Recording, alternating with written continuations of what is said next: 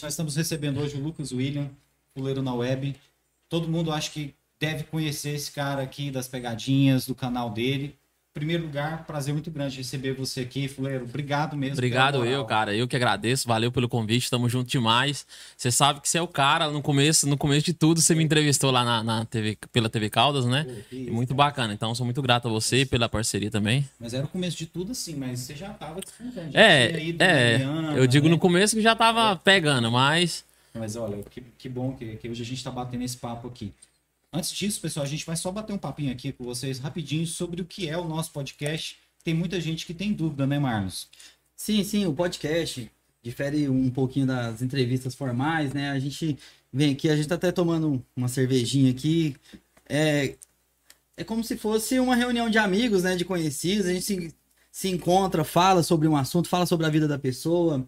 É, assuntos diversos, porque o, o nosso podcast é, o nome dele já diz, tudo em um podcast. A gente trabalha com, com qualquer assunto que seja interessante, que as pessoas queiram ver, é, ouvir sobre também no Spotify, ou assistir pelo YouTube, Facebook, pela Twitch. Então, a gente estava até comentando em off aqui um pouquinho antes de começar, né? O, o, Lucas falou do, do quanto ele gosta de, de, dessa questão do podcast, por justamente por esse negócio não ser tão é, robótico, formal demais, né? Aqui você fica à vontade, como se você estivesse com os amigos em casa conversando, trocando ideia. E eu acho que é. Tem que ser você mesmo em qualquer questão, né? Você tem que ficar à vontade, tem que. Eu e o podcast ele ajuda nessa questão aí. Essa é a nossa proposta. A gente sempre que quis fazer como se fosse um happy hour entre amigos mesmo, amigos tomando uma cerveja e falando sobre amenidades, sobre coisas da vida mesmo, sobre as histórias que a gente passa e tudo isso de uma maneira leve, porque tá tão pesado, né? Hoje tudo que a gente vê de notícia, né? Tá certo que a gente não pode ignorar essas coisas, mas tá muito pesado. Então, acho que qualquer coisa que a gente puder fugir um pouquinho dessa realidade, descansar um pouquinho a cabeça, eu acho que é útil, né? Tá, é. Tipo assim, tudo na vida tem que ser controlado, né, cara? Mas aí você. Hoje, 24 horas você sendo bombardeado por notícia ruim, cara. Toda hora que você liga a televisão, você abre o seu, a sua rede social, qualquer coisa é notícia. Então tem que ter, tem que ter um, um, um, equilíbrio aí, né, cara? Tem que ter sorriso, tem que ter alegria. Eu, eu acho que é até um gancho bom pra gente poder começar nosso bate-papo aqui, né? Falar sobre isso. Agora o, o Thierry vai falar sobre nossa promoção que a gente vai uhum. fazer, o nosso sorteio. Nosso patrocinador. Nosso patrocinador. Mas é, eu acho que. Vamos puxar esse, esse gancho. Você acha que o, a comédia, o humor, né? O entretenimento em geral, ele, ele tem um papel importante nesse momento de pandemia em que as pessoas estão precisando tanto de. É, de algum tipo de diversidade, parar de. A gente só ouve falar de infelizmente, morte, doença, é, desemprego, tanta coisa ruim aí por aí. Você acha qual que é o papel do. Então, cara, nesse momento ele tem mais ainda, sabe? Mas a minha visão sempre foi essa, é, de que o humor ele faz parte da sua vida. É, você recebe seu salário, você gasta com tudo, alimento, mas você não tira ali, tipo, 30 reais pra você ir num show, num teatro. E você, você pensa que isso não faz parte da sua saúde, mas faz parte. Que a saúde hoje que, que você mais precisa é a mental, cara. Se Sim, você tiver com a saúde mental lascada, seu corpo também tá lascado. Então, o humor, ele traz isso. Eu, geralmente, eu, eu costumo muito... Eu consumi muito humor para mim. Porque eu preciso de humor para transmitir humor. Porque a minha, eu sinto como uma obrigação levar humor pra galera, né? Então, eu não posso ficar aparecendo triste. E nesse momento a gente se cobra. Não só eu, eu tenho um grupo de comediantes que a gente fica trocando ideia, né? O que, que a gente pode fazer? Que que... A gente faz isso, faz, faz live, faz vídeo. Entendeu? A gente se cobra muito, porque acaba a gente se é um sente papel, responsável. Acaba que é um papel social, então, né? Além de tudo, da questão de entretenimento e tal, acaba sendo um papel social, né? Levar isso pra vida das pessoas. Sim, o humor, eu, eu, acredito que é, um, que, é um, que é um trabalho social. Ah, as pessoas, tem pessoas que falam assim, eu amo ajudar o próximo, eu amo fazer aquilo. É, quando ela leva comida ou faz qualquer outra coisa, mas quando você fala, eu amo fazer humor, você tá falando, eu amo fazer as pessoas rir. Quem gosta de fazer. Se você gosta de ver a pessoa triste, é porque você não é a pessoa boa. Quem, quem gosta de fazer outra sorrir, isso aí já faz parte do bem. Depois a gente vai falar das suas referências, você começou a falar aí. Acho que essa pandemia ela deu uma. uma reci, re, ressignificou né, a, a arte. Ah, Lumena, retificou? É, não, quase que não Mas sai, é, é, eu nem sei o que, que, é isso. O que, que, é isso? Assim, criou um novo significado, né? Eu é, acho, sim. Assim, pra arte de maneira geral. Porque quando a gente ficou ali trancado dentro de casa e agora quase tudo indica que nós podemos ficar novamente. O que sobrou pra gente foi música, foi série, foi cinema, é. foi o YouTube, né, cara? Então eu acho que Eu não sei se você, como artista, reconheceu isso, se as pessoas trouxeram esse reconhecimento para você, mas parece que é uma, é, foi uma hora onde que as pessoas viram, pô, sem arte, onde que a gente estaria? É. Cara, o que mais me comove é eu recebo alguns tipos de mensagem que, assim, eu, eu fico bem, bem cho chocado, não, eu fico bem feliz, na verdade. Que são pessoas falando, cara, cheguei hoje do serviço, eu tava estressado, tive um dia ruim, aí abri pra assistir seus vídeos aqui e esqueci de tudo, mano. Ô, na moral, não para não, continua, posta os vídeos. Esse é meu gás, sabe? Nos comentários. É, nos, assim, no direct do Instagram, nos comentários. Tem os comentários ruins também, né? Mas isso aí, eu, eu não sou um cara que me apego muito aos comentários, nem bom nem ruim. Porque se você apega ao bom, você vai se apegar ao ruim também.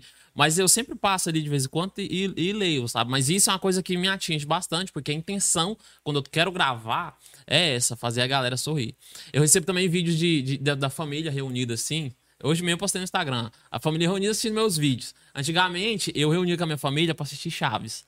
Então a gente ficava ali, aquele momento era maravilhoso, cara. Uma coisa que marcou na minha vida, né? E hoje eu recebo o vídeo da galera assistindo meu vídeo como se eu fosse o, Chaves, o Chaves da minha época. Isso aí eu acho muito massa, É uma velho. sensação boa, né? Dá uma sensação, assim, de realização muito bom, muito Você grande. sente que você fala assim, cara, eu tô fazendo a coisa certa. É, é isso, a questão é essa. Ah, eu já pensei, cara, em desistir, não vou ser hipócrita aqui e falar, ai, foi uma vida. Não é. Vida de internet não é fácil, velho. Te cobra muito, você é muito cobrado. é, as pessoas te cobram e você mesmo se cobra, entendeu? Porque é inseguro. Você não, não é um, um trabalho assalariado que você todo mês tem o seu fixo ali e você meio que esquece. É, você faz o seu salário, você faz as suas views, você faz tudo. Então você se cobra 24 horas. Você precisa de um psicológico para isso. E aí a questão é que você tem que ter o equilíbrio, igual nós estávamos falando da, da, da ideia de tudo na vida, né? Você tem que ler as notícias, tá, mas também não se apega muito a isso. Então você vai criando seu equilíbrio ali e você vai conseguindo levar as coisas. Eu acho que é igual você falou mesmo, uma questão de equilíbrio, né? Gente, aproveitar só um minutinho aqui, a gente já vai continuar o papo com o Fuleiro, mas é muito importante o recado que a gente vai dar agora né, sobre o nosso patrocinador. É, como vocês estão vendo aqui, o nosso patrocinador é o Empório B2B, que fica ali na Coronel Cirilo, ali próximo ao Riviera, né, ali no edifício Premier. É uma loja especializada em chopes e cervejas artesanais e que patrocina aqui o nosso combustível da E aí, noite, né? Marcião? nosso shopping. A gente está aqui tomando hoje aqui um lager da cervejaria Astúria, né, patrocinado pelo Empório B2B. E a informação que a gente tem importante aqui para você é que a gente está sorteando um kitzinho do Empório B2B. Tem aqui uma Australian Pale Ale, uma cerveja maravilhosa para você tomar. E também uma camiseta com a estampa Goiás, terra de gente bonita e cerveja boa. Camiseta também patrocinada aí pelo Empório B2B. Como é que você vai fazer para ganhar? vai ter uma postagem no nosso Instagram, tudo em um podcast, postagem oficial. Você vai ter que curtir o nosso perfil no Instagram, curtir o perfil do Empório B2B e marcar três pessoas na postagem. Você pode marcar infinitamente quantas pessoas você quiser, em quantas vezes você quiser fazer o comentário, tá bom? Infinitamente. E a gente vai sortear isso aí no próximo sábado. Então você tem essa semana aí para fazer os comentários. A gente faz o sorteio ao vivo no próximo sábado e você vai retirar o kit na loja do Empório B2B, que é onde eu falei para você, na Coronel Cirilo, ali próximo ao Hotel Riviera, no edifício Premier, onde você vai tomar aquela, aquela cerveja artesanal de qualidade, aquele chopp artesanal de qualidade. Por enquanto, ainda está vigorando um decreto onde a B2B está funcionando somente até às 18 horas de segunda a sexta-feira. Pode ser que isso mude durante a semana, mas até então, para você tomar aquele shopping e buscar o seu growler, tem que ser de segunda a sexta-feira até às 18 horas. Então, entra no nosso Instagram lá, tudo em um podcast, arroba tudo em um podcast, marca lá seus amigos, segue a nossa página e também do Empório B2B. E sábado que vem a gente faz esse sorteio. Bom, gente, é isso. Bora Vamos continuar. Bora continuar. Eu vou deixar bem claro aí pra galera, eu vi você falando, e, e o pessoal tá vendo aqui que eu não tô bebendo cerveja, mas é porque eu tô sozinho, viu, galera? Eu tô dirigindo. Ah, responsabilidade, Quem- é, quem quiser me responsabilidade. mandar cerveja, pode mandar, fica à vontade, fica tranquilo. Isso, ó, o Empório B2B aí, ó. A gente vai fazer uma gracinha aí pro nosso convidado, mas é porque agora ele tá dirigindo, veio sozinho. É, e eu tô lembrando, eu aprendi a beber recentemente. Sério? É, eu não bebia, né? E me ensinaram até uma amiga minha que me ensinou a beber. Rapaz, eu, eu dou um cachazeirinho bom, viu? Porque eu É? bebo, rapaz. Não sabia, não. Mas eu bebo assim eu aguento o trânsito. Você, descobriu que tinha É, descobri que eu tinha que eu bebia. aquela galera lá da turma do Fuleiro? Foi, foi uma delas. Eu vou até explanar aqui. Quem que é? A, a Giovana me ensinou a beber. Ela é uma cachaceira, é professora de cachaça mesmo. Ah, bebe. depois eu até fiquei curioso pra saber como é que ensina alguém a beber, né? Você põe na mamadeira. Inclusive, mandar um abraço aqui para a turma do Fuleiro. A gente quer todos vocês aqui participando de um podcast. A gente já está combinando aqui com o Lucas para vocês virem aqui. Mandar um abraço pro Caricato. Caricato, a gente é seu fã pra caramba, viu? Parabéns pelo seu trabalho. Aqui também tá o Júnior Baiano, a turma do Fuleiro presente. Tá Quem todo mundo aqui, ó. da- da Cara, velho, eu vou falar, mas se eu esquecer de algum, eu tô morto depois. Mas é muita gente, ó. Tem o Luquinha. Deixa eu ir no, no- mandando Aqui abraço. Aqui tem o Luquinha, tem a Souza, Gabriela. A aqui. Gabriela é minha irmã, né? É. É, minha irmã. Tem, tem também a Giovana, que a gente tava comentando dela aqui, o Marcelo, tem a Débora, a Ellen, tem o Fred, tem o Luiz, né, que é o Caricato, a Maria Clara e o, Marcelo Faustão, o Marcelo, o Marcelo Faustão.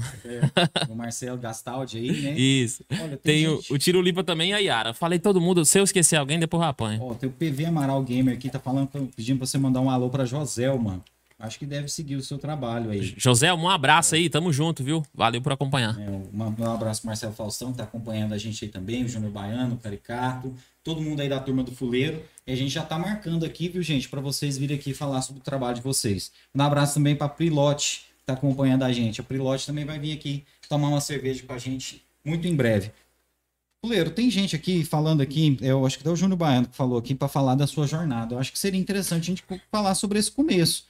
Né? Como é que foi esse começo né, no humor?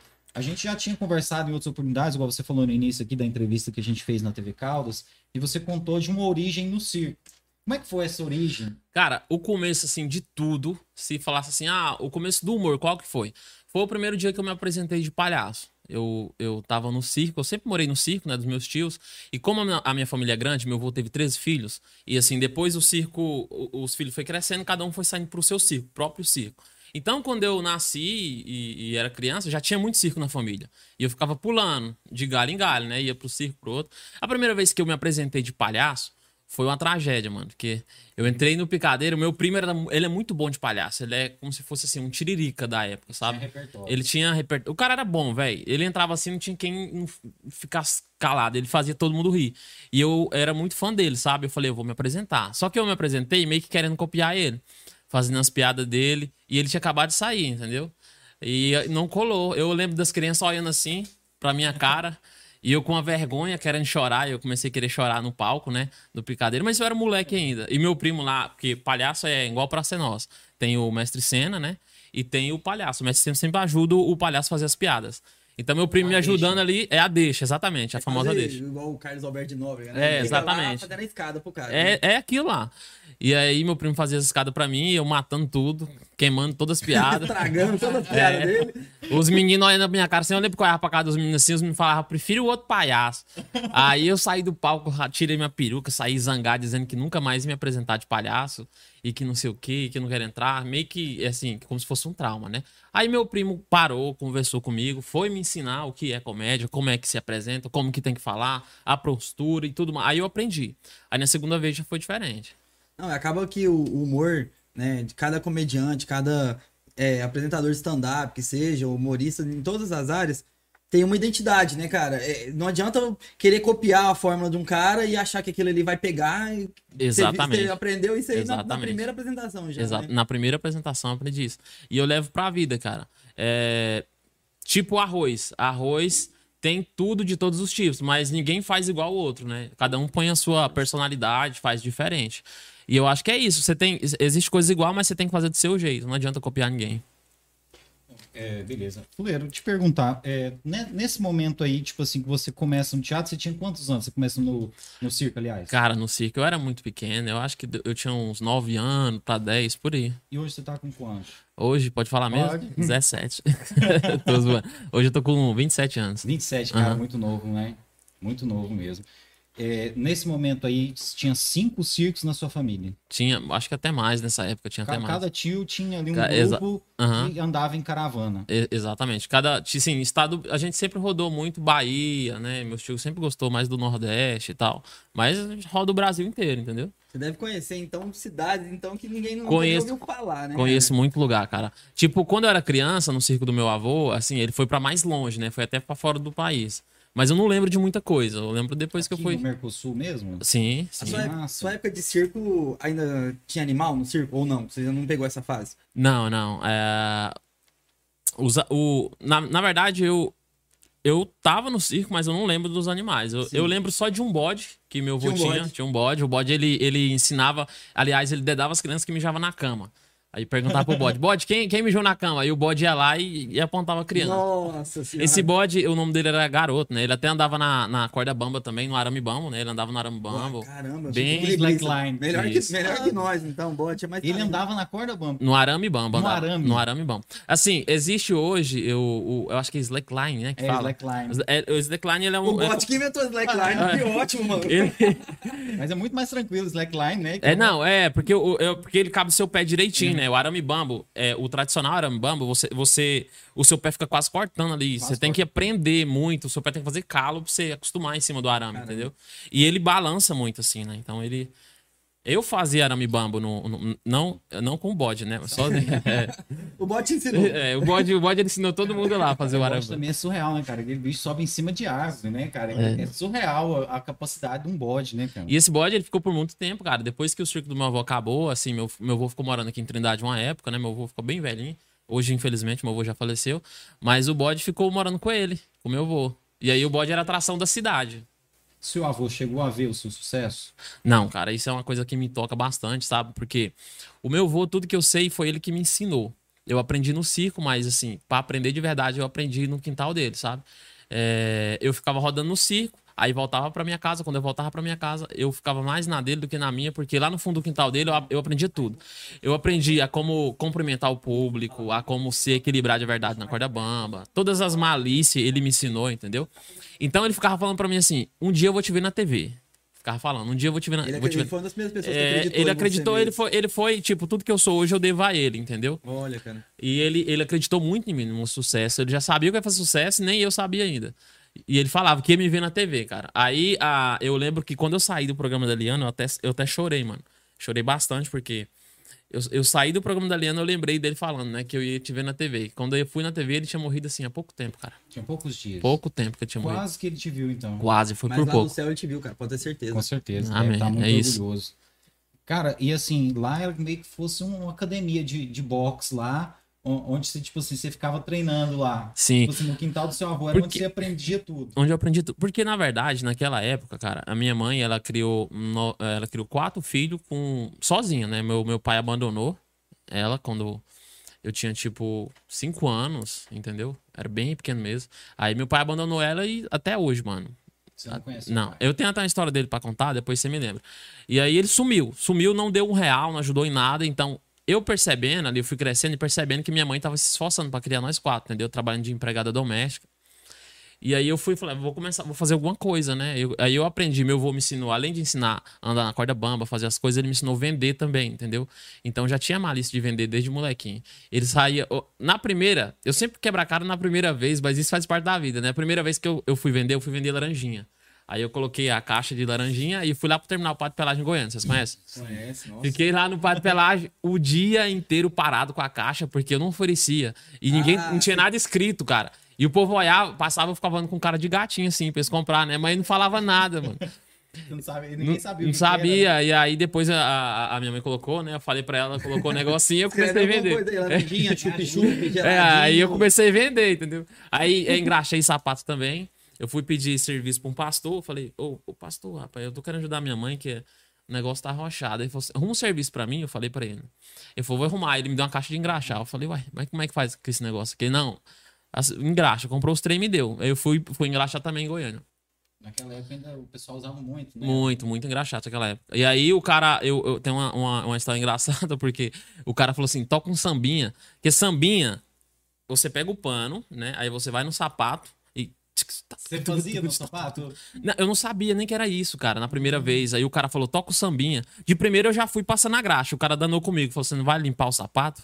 Aí eu falei: ah, é. Fui limpei o sapato. Nossa, Sempre na- graxa em cima Você do da na né? prática. É, na prática. Aí o cara falou assim, ó. Toca o sambinha, aí eu fiz com a boca. Tucu, tucu, tucu, tucu, tucu, tucu, tucu, tucu, tucu, tucu, tucu, tucu, tucu. Aí o cara rachando de rir, eu falei, tá gostando, eu vou continuar. Aí, tucu, tucu, tucu, tucu, tucu, tucu, tucu, tucu, tucu. Aí os caras chamam o outro, vem cá, vem cá, pra você ver o menino. Ele é bom. Aí veio todo mundo. Aí toca o sambinha, eu, tucu, tucu, tucu, tucu. Aí, aí os caras rachando o bico, eu achando que tava agradando. Depois eles vêm falar pra mim que. Ô, mano, não é assim não. Acabou que tudo isso influenciou muito na sua trajetória, né, cara? Porque hoje você não faz nada mais do que vender a sua imagem, né, cara? É. Você, vende, você vende o seu trabalho, porque quem trabalha com YouTube e trabalha é, com vídeos, né, com o criador de conteúdo em geral, o cara tem que vender o trabalho dele, Sim, né? Não tem- exatamente, não dá- é isso. Não é simplesmente, ah, vou produzir, vou criar, e aí as pessoas vão gostar e vão ver, né? Porque tem um trabalho duro por trás disso aí. né? Tem, tem, tem sim. É é assim, a galera igual vê o, o, o pessoal da comédia, tipo Thiago Ventura, Afonso Padilha, o Whindersson, né? Esses, esses caras, assim, quando eles aparecem, eles sempre aparecem mostrando humor, né? Mostrando alegria. Mas os bastidores é totalmente diferente, cara. É totalmente, você precisa se dedicar, é como se fosse uma, uma faculdade mesmo, assim, da vida, entendeu? Você estuda muito, né, pra isso. O humor, cara, o humor ele é muito difícil. É, é, é, é a mesma coisa fazer direito, entendeu? Não é fácil construir uma piada, mano. Tipo, você pode construir uma piada e você chega num palco, ela não vai desenvolver, porque É muito não tem, não né, tem cara? estrutura. Piada tem que ter estrutura. Ah, o humorista, ele tem uma forma de pensar, ele não pode pensar como uma pessoa comum, ele tem que ter um outro pensamento. E aí eu fui me policiando enquanto a isso, porque até então eu já tinha essa, esse- essa raiz de, de comédia, né? Por- porque eu era palhaço de circo. Mas circo, ele tem as piadas prontas. Eu até me perguntava muito quando eu tava no circo, quem criou essas piadas? Eu ficava pensando, quem criou? Será que foi um gênio ou ele já veio pronto igual a Bíblia? Eu ficava pensando nisso. Só que aí depois que eu conheci o stand-up, aí eu entendi que piada a gente se constrói. Piada é uma coisa que se faz. Mas pra construir uma piada você tem que estudar, né? Não, é uma coisa muito séria, né? A, a- criação de uma piada. Até porque pessoal humorista que agora você tá trabalhando com stand-up também, tá meio parado agora por causa da, da É, a pandemia, não- eu acho né? que ninguém- todo mundo Ninguém tá fazendo show. Aí, né? Mas o pessoal que trabalha com isso, eu acompanho muitos humoristas aí que eu sou fã, como desse mês que você falou aí. O cara faz a piada e ele tem que ir lá testar, né? É. E ele vai. A primeira vez que ele faz um show que ele vai testar uma piada, ele não faz a menor ideia se aquilo ali vai pegar. Se é bom ou se é ruim. Porque, Uhum. mesmo que ele tenha feito um trabalho certinho, você falou, desculpa te interromper, é só na hora, né, cara? Só na É hora. só na hora. É, porque tem, tem assim, é, tem a estrutura que você tem que fazer, que é um caminho, né? Você tem a estrutura, você faz que o- o pessoal fala que é time, é, é, que você cria um, um- um- tipo de pensamento e você desvia o pensamento da galera, entendeu? Mesmo com isso, na hora de levar pro palco, tem uma variação muito grande, que é de público, né, de cultura, que é de ideia. Será que a sua ideia aplicou? A, a galera vai ter referência? Então, por isso que existe o teste. Porque tem coisas que você escreve que só você acha engraçado. no- Ah. que na realidade, quando você vai no, no palco, não entra. Então, o teste é pra isso, pra separar o bom do ruim. Eu tava vendo o podcast do, do Di Lopes, né? Ele tá com um podcast agora, acho, achei muito engraçado que ele tava falando sobre. Acho que ele tava entrevistando o, o Nego Di, né? Ele falando. O cara tava. O Nego Di tava dentro do Big Brother, jurando que ele tava arrasando, que as coisas que ele fazia era engraçado. E teve muitas vezes que ele magoou pessoas lá, dizendo ele que tava fazendo uma piada, né? E a pessoa, ah, foi mal compreendido, foi mal interpretado e tal, não sei o quê. É, queria te fazer uma pergunta, assim, qual que você considera hoje, assim, o limite do humor? O que que você diz assim, fala assim, não, isso aqui não tem graça, não dá pra poder fazer piada em cima disso aqui. Cara, eu acho que eu tenho pra mim, é uma coisa minha, não é uma regra assim que ninguém que tem que usar, entendeu? Porque é- isso varia muito também até de personalidade, porque tem humorista que eles abusa da, da- do humor pra dizer, ele abusa, aliás, da, da- do mau caráter dele pra se esconder atrás do humor, entendeu? Então ele culpa o humor e, e não é assim. Eu acho que a partir do momento que você magoa uma pessoa, é, isso aí já não é humor mais, entendeu? E a partir do momento também que você. é, as pessoas não ri, você faz a piada e as pessoas não ri, isso também não é humor. Eu acho que se a pessoa ri, é humor. Eu acho que é tão simples assim. A pessoa riu, é humor. Sacou? Mas é, existe aquilo também que a gente estava conversando antes, que é o limite do humor na questão do local, né, cara? Você vai fazer um show no, no, numa empresa, né? O pessoal mais assim, todo mundo lá esperando uma coisa mais leve, você chega com uma coisa muito pesada, quebra o clima. Isso aí já é coisa de noção também que a pessoa tem que ter. Acho que tem, tem essa questão do espaço, então, né? Se você Exato. já tá num lugar onde o pessoal já tá num barzinho, já tá um gelo assim mais quebrado. É, já tá todo mundo lá bebo e. Entendeu? Aquele negócio, querendo mesma resenha, e aí você chega e faz a resenha. Agora, quando é um lugar que pede mais tranquilo, você tem que ter. é, eu acho que o nome é malícia, entendeu? Tem que ter malícia pra tipo essas coisas. Porque senão você se queima, né? Igual o nego dia. Eu não quero ser o nego dia da vida, porque como Se é que queimou foi- muito. Como é que foi pra chegar nessa parada do, do stand-up? Pra, tipo assim, você falou, olha, eu quero fazer stand-up. Já era desde o início essa vontade? Não, não. O stand-up, eu, eu descobri ele no meio do caminho. Eu sempre vi, com a- eu sempre cresci com a vontade de ter um público que vá para o meu show, entendeu? Eu até entrei no YouTube por causa do, no YouTube por, por conta disso. É, eu fazia show antes já de, de ter canal, então a gente tinha um grupo que chamava Grupo Explosão da Alegria. A gente rodou muito no Goiás e tal. Só que tem uma questão, a gente rodava oferecendo o produto que era o circo, né? Equilibrista, malabarista, não sei o que, o palhaço. E o circo, infelizmente, cara, infelizmente, até uma dor falar isso, mas o circo morreu, cara. O circo tradicional mesmo, ele morreu. Hoje o circo que vive são um circo que leva, tipo, artistas, leva lá, tipo, a patrulha canina, entendeu? Hoje, é, o que tá rolando é isso. Então o circo tradicional mesmo, ele morreu. E eu, com essa vontade que eu sempre tive de estar tá no circo, né, eu criei esse grupo. A gente rodou bastante, só que não tinha público. A gente, é, às vezes, lo- loca- é, lotava um espaço, mas o outro era quase ninguém, entendeu? Não tinha público. Aí eu parei e falei, ah, cara, não dá mais, não dá pra continuar assim. E aí eu pensei, pensei, assisti um vídeo do Windows. E aí eu vi ele no quarto, fazendo lá as palhaçadas dele. Depois eu vi ele num palco cheio de gente, lotado. Eu falei, uai, mas esse menino tava no quarto agora, já tá num palco cheio de gente, como assim? Aí eu fui fazer uma pesquisa, eu entendi que o Whindersson, ele criou um canal, criou um público, e esse público vai pro show pra ver ele. Eu falei, é isso que eu quero. Eu quero criar um canal, criar um público, e, e irem no meu show. O- Aí eu criei o canal. O Whindersson já até se apresentou aqui em Caldas Novas uma Já. vez, né? Eu não cheguei no, no show dele, não, pude, não tive oportunidade. Mas eu conheci muita gente que foi no show dele, ele tava bem iniciando quando ele fez esse show aqui em Caldas Novas, assim, ele já era estourado na internet, mas ele tava in- iniciando bastante, assim, na época do stand-up, né? E eu vou falar pra você, a opinião das pessoas que falaram pra mim é que o show foi uma droga, foi horrível. O pessoal não, não gostou, teve muita gente que não achou graça e, tipo, falou assim, nossa, o 90% do show não tinha ninguém rindo, assim, falava, falava, falava, dava os punchline e ninguém ria, entendeu? Eu não tava lá, se alguém que estiver assistindo aí tiver vindo no show, comentar aí, discordar, pode falar, mas muita gente chegou em mim e falou. Então, assim, talvez ele tava aprendendo que ele tava num, num ambiente diferente, que ele tinha que transformar o jeito dele de, de trabalhar, né? Tá num período de adaptação. É, porque ele é muito showman, né? Ele é aquele cara que faz humor com o corpo, né? Uhum. Dança, brinca. Ele, o, o Thiago Ventura também faz muito isso, né? Usar não só a fala, né? Porque o stand-up Expressão corporal é, também, né? entendeu? É uma adaptação muito, muito grande, né? Então, o cara tem que achar a fórmula pra poder. E hoje em dia, eu já vi show dele na Netflix, assim, maravilhoso. O show dele hoje em dia é. É. É, Pode ser questão de, igual ele tá falando, de adaptação também. E também tem aquilo, cara, o, o, o humor, o comediante, ele é igual o jogador de futebol, cara. Tem dia que ele joga bem, mas tem dia que ele joga mal também, entendeu? Já aconteceu comigo de eu entrar no, de eu subir no palco e mandar mal, cara. E é a pior sensação que existe, que eu já senti, assim, a, a sensação do momento, que eu digo, né? Não a dor, a dor já é outra coisa, mas a sensação, assim, é horrível, cara. De você subir no palco e não mandar bem, entendeu? Cara, você, você errar uma piada, né, cara? Você às vezes vai do público, vai do seu dia também, entendeu? Por isso que o humorista ele tem que estar sempre consumindo humor, porque ele precisa de humor pra transmitir Porque humor. na internet, né, cara, acaba que você, se você vai lá botar um vídeo de 3 a 5 minutos lá, às vezes você gastou 6 horas pra poder fazer ele, né? Tipo Exatamente. assim, Ou, ou- dias, eu já gastei semanas pra fazer um já vídeo. Uhum. gastou semanas pra fazer um vídeo. Caramba, cara.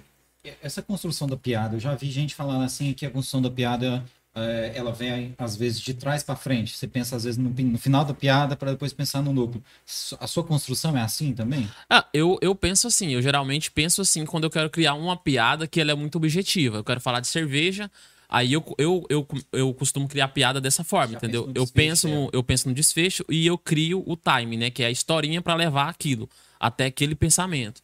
Aí dá certo. Mas no geral, tem várias formas de pensar, né? Tem várias é, estratégias, técnicas. E aí você tem que escolher a- uma que você desenvolve mais. Eu costumo escrever meus textos, eu não, eu não me preocupo com piada. Eu escrevo primeiro o que eu quero falar, o que eu quero passar. Aí depois eu, disso escrito, eu volto lá no começo e venho fazendo as piadas. Você Você as piadas. e você vai inserindo o humor na sua história. né? Exatamente. Aí assim funciona. Você Pra assim- mim funciona Você mais. fala assim, ah, eu vou falar da minha infância no circo. E depois você vai mandando. Isso, aí vou lá, releio e tá. Aí depois eu sempre faço duas, três vezes, cara. Que você vem, uma primeira faz piada, você passa a segunda e fala, como é que eu não pensei nisso? É, agora- A terceira você já vê outra coisa e assim vai. Tipo assim, eu vou inserir uma piada nesse lugar aqui que eu não tinha pensado antes, né, cara? É. Muito legal. Tipo assim, eu, é, muito escritor às vezes procura uma vivência para escrever sobre aquilo. Às vezes, olha, eu vou fazer uma viagem aqui para ver se eu acho uma Sim, existe isso mesmo. No caso do humor, tem isso, assim, fala, ó, vou fazer uma viagem para ver se tem alguma história dessa viagem para eu aplicar. No caso do humor, é mais a forma de pensamento, igual eu tava falando. Por quê? Porque é, existe o humor de identificação, que é o humor que o, o- assim, nós brasileiros usa mais, os humoristas brasileiros. Né? Por exemplo, o Whindersson Nunes. Quase 100% dos shows dele é de humor de Você identificação. identifica com aquela história que É, que ele tá né? contando, exatamente. Então, pra isso, você não precisa fazer uma viagem pra Índia, porque a cultura da Índia não é a mesma do Brasil. Então, você precisa pensar de forma diferente. Igual a gente chegou aqui, aí a primeira coisa que a gente, a gente começa a observar o ambiente, entendeu?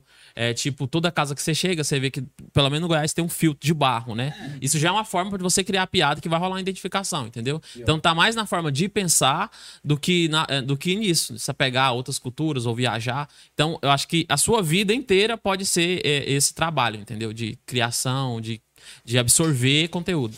É, igual, eu vejo muito assim, por exemplo, no caso, o Thiago Ventura, ele conta, né, daquela viagem que ele fez pro Beach Park e tal. Tem uma outra parte também que ele fala lá que o banheiro dele entupiu.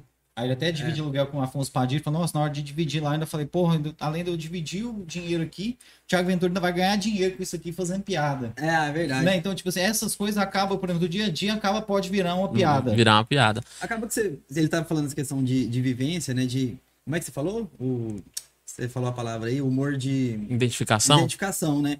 Se você pegar qualquer humorista famoso, você pode achar que tem pelo menos um vídeo dele falando de mãe, de família, Sim, de... sim. porque é uma coisa comum a todo mundo, né? É, é, o Whindersson mesmo falar, tem muito vídeo dele falando da mãe dele, o Afonso Padilha tem, o Thiago Ventura tem. É, o, o, o Padilha fala muito do pai dele que foi comprar cigarro e É. não foi embora. É. Tipo, assim. Não sei se eu vou tocar nesse assunto, você vai ficar, tipo, não, triste aí, de né? boa, mano. Relaxa. Você também, ó, capaz que chegou um cara que. que Meu tem- pai não foi tem- comprar cigarro, ele foi Ah. comprar. Ele comprou uma caixa, né? Que até hoje não voltou. Ele tá fumando. Comprou, né? tá fumando até hoje. For... Nossa senhora. Ah, aí até falando do assunto do pai aí, a questão que depois que eu comecei a fazer sucesso, apareci na TV, né? Comecei a arrumar um dinheirinho aqui, outro ali. Aí ele apareceu, rapaz. Apareceu, É engraçado, né? Essas coisas. "Não, achou? Achou, bicho, você acredita? Caramba. Ela mandou mensagem. e Saudade, tal. filho. É. E vocês se reencontraram ou foi só por telefone? Tá, eu fui, eu me reencontrei, cara. Não vou, não vou mentir, não vou ser hipócrita que eu tenho, assim, um, um- um trauma dele, porque ele fez muitas coisas pesadas que nem, vem, nem convém eu falar aqui, né? Com a minha mãe, por exemplo. E eu lembro dessas coisas. Então é uma coisa, assim, muito chata.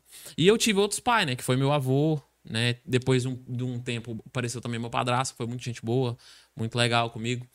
E é isso. Aí ele- eu até fui lá na, na onde ele tava, eu conversei e tal. Ele ficou tão sem assunto, depois, assim, acho que de 17 anos mais ou menos. tinha. É, ficou tão assunto que ele falou: como é que você abandonou seu pai? eu falei, mas criança abandonar adulto é novidade, eu nunca vi isso. Ele falou isso pra você? Falou. É Falou, porque não. ele ficou sem jeito, eu percebi que ele ficou sem jeito, assim, cara. Não, cara, mas aí, tá vendo que o humor é de família, né? Que ele já mandou uma piada aí pra poder quebrar, quebrar o É, eu não sabia que ele era humorista Cara, também. e acaba, e acaba que isso aí é terapêutico, né, cara? Se você, por exemplo, escrever um texto seu lá, você colocar essa história sua no meio, você lidando com ela de uma forma humorística, cara, acaba que você é, ameniza ela in- internamente pra você, É, né, cara? É, uma, uma coisa muito, muito séria. O Carlinhos Maia também, o- os pais dele abandonaram ele pra ser criado por outra pessoa e tal. E depois que ele fez sucesso pra caramba, ele- eles, os caras foram atrás dele. Ele demorou pra caramba pra poder receber eles, mas hoje em dia É, É e isso faz bem boa. pra gente, né? Igual eu falei, eu não vou mentir que eu, que eu tenho as minhas mágoas quando eu penso, mas, tipo assim, o perdão, ele te livra disso, livra, né? né, Ele te livra. Então, é, não compensa você sentir ódio ou ficar se, se amarrando alguma coisa ali, só faz mal pra você mesmo. Eu não fiz mal, foi o mal ele que fez, então não posso sofrer por isso, né? E a vida que segue. E é isso, mano. É, em que- agora, em questão de. A gente tá falando sobre assuntos de escrever, é uma terapia. Isso realmente é verdade, cara. Porque você pega coisas, eu pego coisas assim que eu tinha medo de falar sobre o assunto, ou receio, né? E hoje eu falo rindo. Você então, pega um trauma e transforma. É. Fala assim, vou monetizar esse trauma meu aí. Exatamente, vai. Você faz o trauma virar grana. Ó, que coisa boa. Eu, eu, eu vi já o Danilo Gentili falando sobre isso. né? Por exemplo, o seguinte: é, às vezes acontece um escândalo político. Ele falou muito que nos Estados Unidos isso é muito comum. Um político se envolve num escândalo. Ele disse que uma das primeiras coisas Ah, que o nos cara- Estados Unidos é comum isso? Não. No Brasil não é não. Não. nossa senhora, Não, eu até não. lembrei de um amigo meu que Mas- botou um dinheiro na cueca aí, mas ainda bem que não deu escândalo. Você não não. esperou terminar de. É que, é que é muito comum o seguinte: o cara se envolver num escândalo e depois, uma das primeiras táticas de tentar recuperar a imagem dele é ir num programa de humor. Ah, o Bill Clinton fez isso. Porque a hora que riem sobre aquele assunto, perde um pouco, né, sobre aquela reprovação É. social, etc. Então ele tava falando muito isso, que no Brasil falta isso, né, que as pessoas, por exemplo, um político ele se envolve no escândalo, ele ficou ofendido das pessoas fazerem piadas sobre aquilo. Só que, né, por exemplo, nos Estados Unidos, né, lá já existe essa cultura de tipo assim, vamos rir sobre isso aqui, que isso aqui a gente já tá criando a normalidade, abafando isso. Isso. Eu, eu acho assim que Mas isso é uma. foi nós, mano. O brasileiro ri, da- ri da, tra- o brasileiro ri da tragédia. Não, eu- eu- Desde 1500 que a Ô, mano, se tragédia. tiver uma, uma guerra, nós vamos atacar com meme, velho. Que o brasileiro é foda, velho. 2019, Pá, na janeiro sua de 2019, cara. antes da pandemia chegar, a Coreia tava falando que ia destruir o mundo, a galera, e o Brasil mandando meme pra caramba. É, velho. Ô, o brasileiro é muito massa, velho. Eu amo, eu amo esse lugar, velho. Na moral, eu gosto muito do brasileiro. Brasil é foda, e eu né, sinto cara? isso na rua, saca? Na rua. Que o cara passa e vê a câmera, ele nem sabe que eu tô ali pra assustar ele. Ele passa e faz isso aqui. E Do nada, entendeu? E- e se você tivesse, por exemplo, num, num país, o pessoal ia passar pela câmera e baixar a cabeça, né? Brasil não, quer se aparecer, quer se mostrar, então quer brincar, entendeu? Eu acho essa energia massa, velho. Cara, isso é verdade. A gente tá aqui né, numa situação mó difícil e a gente ainda consegue rir sobre isso, né? Será que outras culturas é assim também, né, cara? Eu não sei, né, cara? Dá, dá até curiosidade de saber. É, pode, pode ser, mas não vai chegar ao nosso nível, não. Não, Não chega, igual- não. O brasileiro, é- o Brasil, brasileiro, não. na moral. O brasileiro, o brasileiro não. Ó, O brasileiro, ele tá, na- ele tá lá, né? Eu, eu, eu, eu- lembro de uma entrevista quando eu vi quando era moleque, que tinha dado uma enchente lá no, no morro lá. Aí a mulher pegou e falou assim: É, deu uma enchente aqui, eu não tinha nada, moço. Eu já não tinha nada e perdi tudo. Aí, é... Aí tá- a jornalista ficou se segurando, tipo assim, "Pô, eu não tinha nada, você perdeu o quê? Então? Mano, no Brasil é muito louco, né? Igual aquele, aquele vídeo das barcas lá do Rio de Ah. Janeiro. Você já viu o vídeo das barcas, cara? Qual que é esse? Eu, a mulher fazendo reportagem sobre o colapso das barcas lá, uns atrasos e tal, e o cara começa a falar sério, de repente ele começa a falar do Super Saiyajin, É. do não sei o quê, e tá tendo suicídio não sei aonde. Então, assim, no Brasil, qual- qualquer pessoa vira meme, né, cara? É- é eu uma acho os memes, os, me- os memes do Brasil os melhores que existe, cara, na face da Terra. Assim, na nossa galáxia, brincar, não tem nada igual, porque é muito bom, mano. O- os memes dos Estados Unidos, já viu que é what? Já viu? É, what? É, é. aquele negócio mais assim. ah. Os memes do Brasil não, é muito, é muito louco. Muita coisa vindo do cinema, né, da cultura pop. Aqui nós, tipo assim, no fundo do quintal a gente consegue fazer um meme e fica foda, É. né, cara? E, e o massa é que hoje essa questão do meme, o cara com pouco recurso ele consegue fazer humor, né, cara? Às vezes ali fazendo uma arte ali bem amadora e tal, o cara consegue fazer humor com aquilo. Faz no pente um, E viraliza. um meme lá. É, E... eu- o- a gente fez uma reunião com os comediantes em Goiânia, um workshop. né? A gente sempre troca ideia e tal, pra tá assim, contribuindo com conhecimento um pro outro, né? E vem uma galera de São Paulo, né? Pra passar é, conhecimento, pra trocar ideia. E a gente tava conversando sobre isso. A gente começou a conversar sobre memes, entrou no assunto. E aí eles estavam falando, tá muito difícil pra concorrer com essa galera, mano. Na moral, velho. Você olha lá, é muito, é muito meme, muita piada boa. E é assim, é meme bom, cara, de Bom piada caramba. construída. Tipo, da onde que estão esse pessoal escondido aí Cara, fazendo. Tem agência né? hoje, né? É, hoje, em dia, hoje em dia tem meme que vira letra de música. É, é, o pessoal faz um- uma frasezinha lá e depois os caras pegam e criam uma, uma, uma letra de música em cima, sertanejo, que seja tipo. Então é uma, é, é uma indústria gigantesca, já virou, né? É, cara, hoje tem, tem perfis aí no Instagram que tem uma agência de publicidade por trás pra pensar naquilo ali Sim, e os sim. caras ganham muita grana com aquilo, né, cara? E fazendo coisa igual você falou aí mesmo, o cara faz ali no, no Snapchat ali, né, no, no Snapseed ali, um programinha de edição mais vagabundo que tem, gratuito, o cara consegue fazer, né, cara? Então, É, é isso. E ainda falando de humor, cara, você falou um negócio que o humor, ele tem o poder de quebrar o gelo de qualquer coisa, né? Você já pensou você numa mesa de cirurgia pra fazer uma cirurgia e os médicos contando piada? Aconteceu comigo, mano. Sério? Aconteceu comigo. Eu quebrei a perna um, um período da minha vida.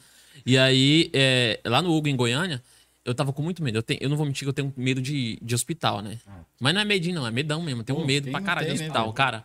Muito medo. E aí, eu, eu cheguei lá pra fazer a cirurgia. Eu sabia que eu tava com a perna quebrada. Eu tinha que fazer cirurgia. Então, eu tava com muito medo.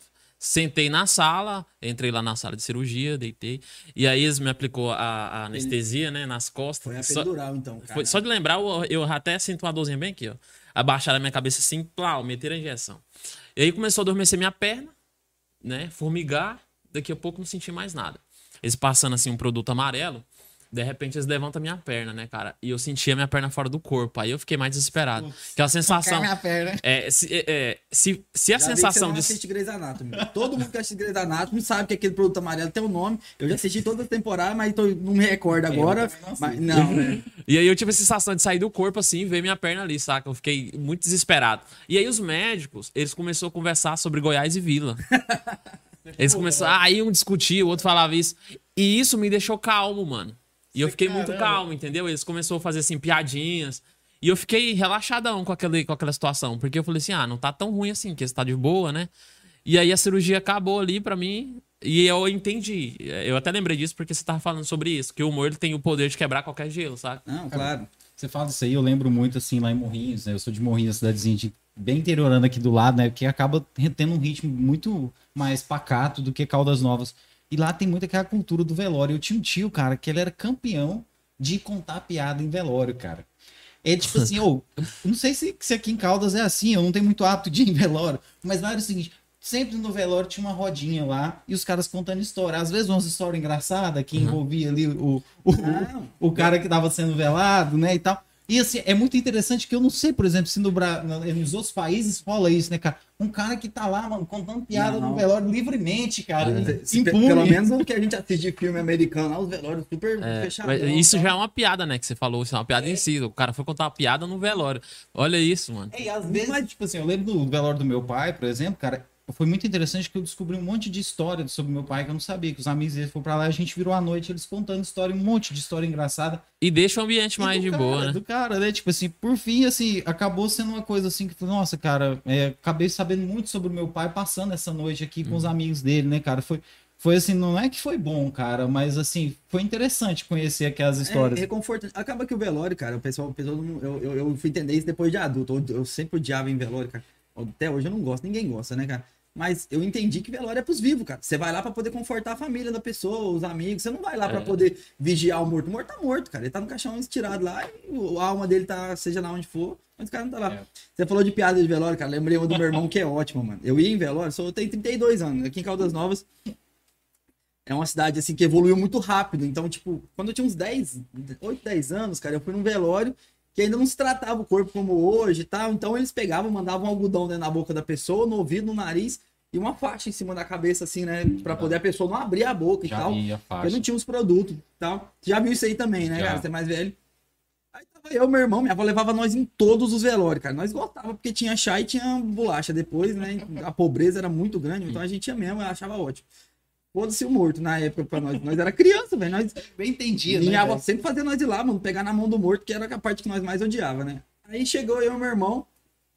Aí meu irmão tinha. Eu, na verdade, tinha oito, meu irmão tinha dez. Meu irmão chegou, pegou na mão do morto assim. Aí pegou, chegou uma mulher, uma senhorinha perto da minha avó, pegou e falou assim: Por que, que ele morreu? Aí o meu irmão falou assim: Deve ser de tanto comer algodão. Cara, a galera que tava em volta do, do caixão, mano. Porque tá todo mundo sensível. Tá todo mundo ali na hora. Começou a dar crise de riso, velho. Sabia minha avó puxando meu irmão pelo braço, mano, metendo tapa Menino. nele. Seu moleque, como é que você fala merda? A viúva tá aqui chorando e você fala. E a viúva riu, velho. Aí eu peguei e falei assim. Hoje em dia eu entendo, o cara fala assim, pô, cara, acabou que o meu irmão confortou ela, mas do que o povo que tava vindo, É. Ô, mas, mas é, a piada foi muito boa, cara. Foi, velho. Mas na verdade, a piada é, uma, é uma quebra de expectativa, né? Todo mundo, você faz a pessoa pensar de um jeito, aí ela vai e pensa de outro. Tava todo mundo pensando no morto e tal, É. aquele negócio, aquele ambiente. E ele falou uma coisa óbvia, né? Tá lá o algodão. E essa espontaneidade, né, cara? É. Criança é Hipocrisia, foda, A surpresa, uma surpresa, do Todo nada. mundo, todo mundo que não, que eu acho que nunca tinha visto um morto, chegava, cara, eu olhava e perguntava. Isso aí a gente ouvia o burburinho o tempo inteiro. O pessoal, não, mas esse negócio aí, na, o seu algodão no nariz. Aí o pessoal, porque eu mesmo era mais, mais fechado com o meu irmão, eu já cheguei e perguntei, "Ô, esse cara tá com algodão no nariz. Aí falou, não, é porque libera gás e tal, não sei o quê. Então, assim, o pessoal quer. Na verdade, o humorista muitas vezes fala o que as pessoas não têm coragem, né? Às vezes ele É, fala com humor exatamente. o que as pessoas estão querendo falar e não tem coragem de falar, né, cara? Exatamente. Exatamente, E- é isso e- mesmo. Eu já vi, por exemplo, o Thiago Ventura, ele, às vezes no stand-up, ele dá muito dica assim dessa parte teórica mesmo da coisa. Ele fala que às vezes a pessoa gosta muito do escárnio, né? Por exemplo, é, ver alguém tirando um sarro com a cara do outro e gosta daquela sensação, né? Uhum. Tipo assim, olha, eu peguei alguém da plateia aqui, dei uma tiradinha nele de leve, assim. As pessoas que estão ali em volta se identificam com aquilo. Isso, isso. Eu, é, assim, eu sempre uso o improviso no começo do show. É assim, até mesmo para criar intimidade com o público. Isso ajuda na- no texto, né? Então aí você fica conversando, aí você pergunta pra pessoa a profissão e tal. Você envolve ela, você tira ela de várias, várias coisas, né? Você tira ela, mas você envolve ela, entendeu? Ela vai rir, a galera, todo mundo ri. Então tem que saber também fazer isso. Sai uma parada espontânea. ali. Espontânea. Isso aí tem que saber fazer. Eu, eu vi um show do Porsche que eu achei muito legal, que ele pegou um cara assim no, no início, e aí o cara levou na boa. Então, assim, tudo que ele queria fazer de piada, assim, que colocava alguém numa situação embaraçosa, ele usava o cara. E ele acabou usando o cara o show todo. E da forma que ele fez, ficou muito engraçado, Uhum. sabe? Não ficou agressivo e tal, né? É, isso aí no circo já tinha, cara, porque o Sim, palhaço né? também mexe Ele com, com o público, público, né? né, Você já, cara? já, você lembra Já dessa? parada, É, já, tinha, né? tinha a galera. Se- A gente, a gente sempre pegava aqueles que ficavam assim, é, de gracinha, né? Ficava, palhaço é cor. Aí nós é aquilo ali mesmo. Ia lá e chibatava o cara, entendeu? E no, o mais bom é que no final do show, o cara se sentia mais artista do que os que estavam apresentando lá, porque ele ficava se achando, né? Ah, pô, é, eu sou o artista, entendeu? O cara ficava se achando mesmo. Mas isso é bom, entendeu? Isso é bom. E essa é a, é- é a interação verdadeira. Agora, quando você pega a pessoa e você meio que quer rebaixar a pessoa, ou sei lá, magoar, aí já não, já não é humor. Não, cara. Ó, pra você ver, humor, cara, é um trem desgraçado, cara. É muito. é tipo assim, pode surgir em qualquer lugar, em qualquer situação. Eu lembro quando eu fazia catequese, cara. é, na época, o padre daqui de Novas era o padre Lino, que é um padre que tinha, já tinha uns 90 anos quando veio pra Novas, já era velho e ainda ficou mais uns 100 anos aqui em Caldas Novas. E eu fazia catequese e um dia eu tô na primeira fileira lá, meu pai, minha mãe, meus irmãos, todo mundo quietinho assim e tal. E o padre chegou, viu que eu tava mexendo demais, igual você falou, na cadeira, e incomodado e tal.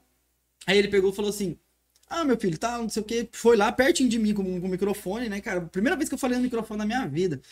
E botou assim, pegou e falou assim: Você quer fazer alguma piada, alguma pergunta, né? Falei, quer fazer alguma pergunta? Piada não, né, mano? A piada foi o que eu falei, né, velho? Ele perguntou: Você quer fazer alguma pergunta? Tem alguma coisa que quer saber? Pode falar, né? E meu, minha mãe me beliscando, moleque, tá a igreja cheia, domingo tal, não sei o que, de manhã.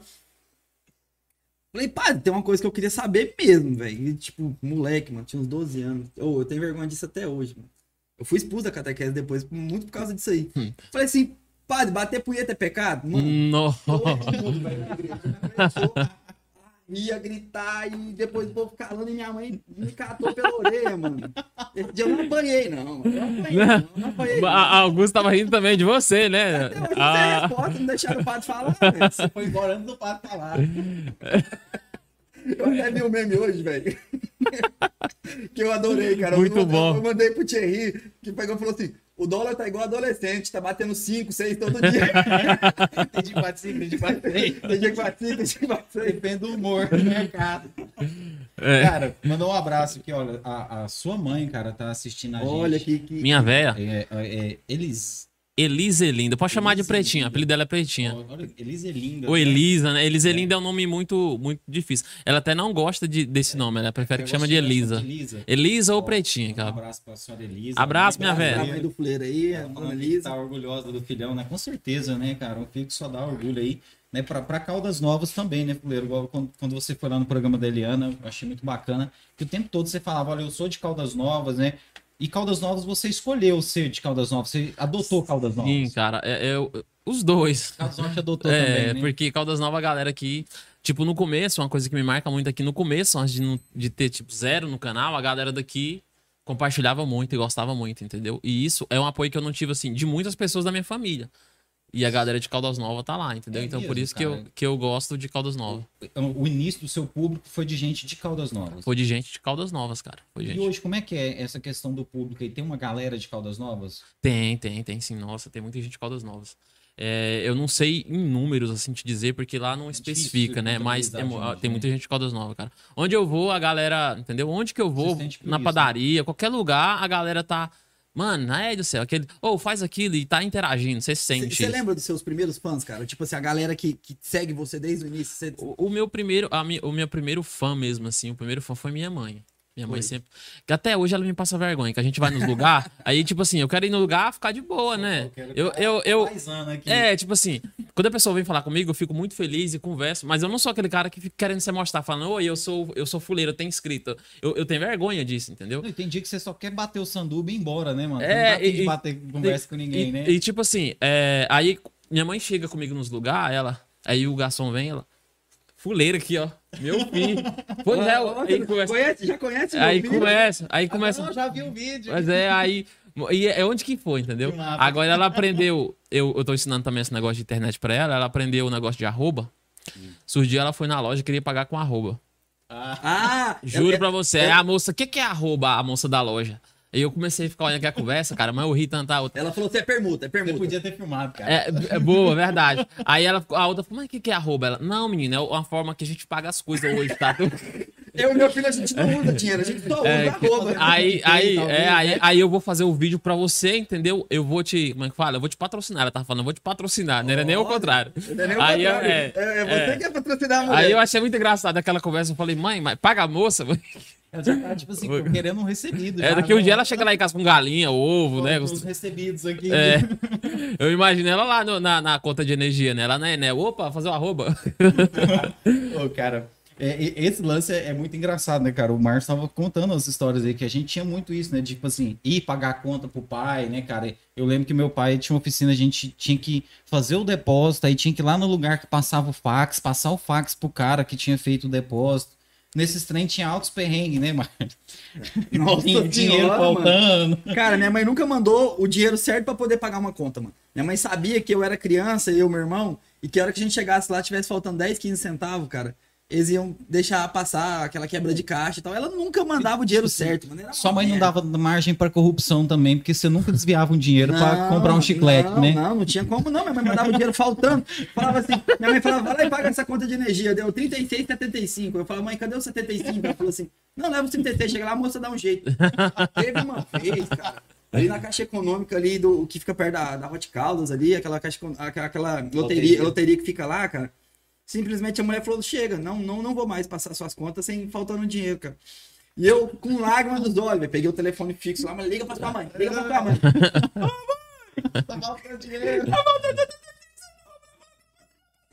Mano, minha mãe chegou lá de cripto, mano. Minha mãe tinha uma cripto azul, mano. Ela já desceu deixou a moto ligada. Igual, igual. Você vai assaltar a lotérica. Minha mãe vai roubar a lotérica, mano. Ela desceu, já não tirou o capacete da cabeça, não. Falou assim: Olha aqui, senhora.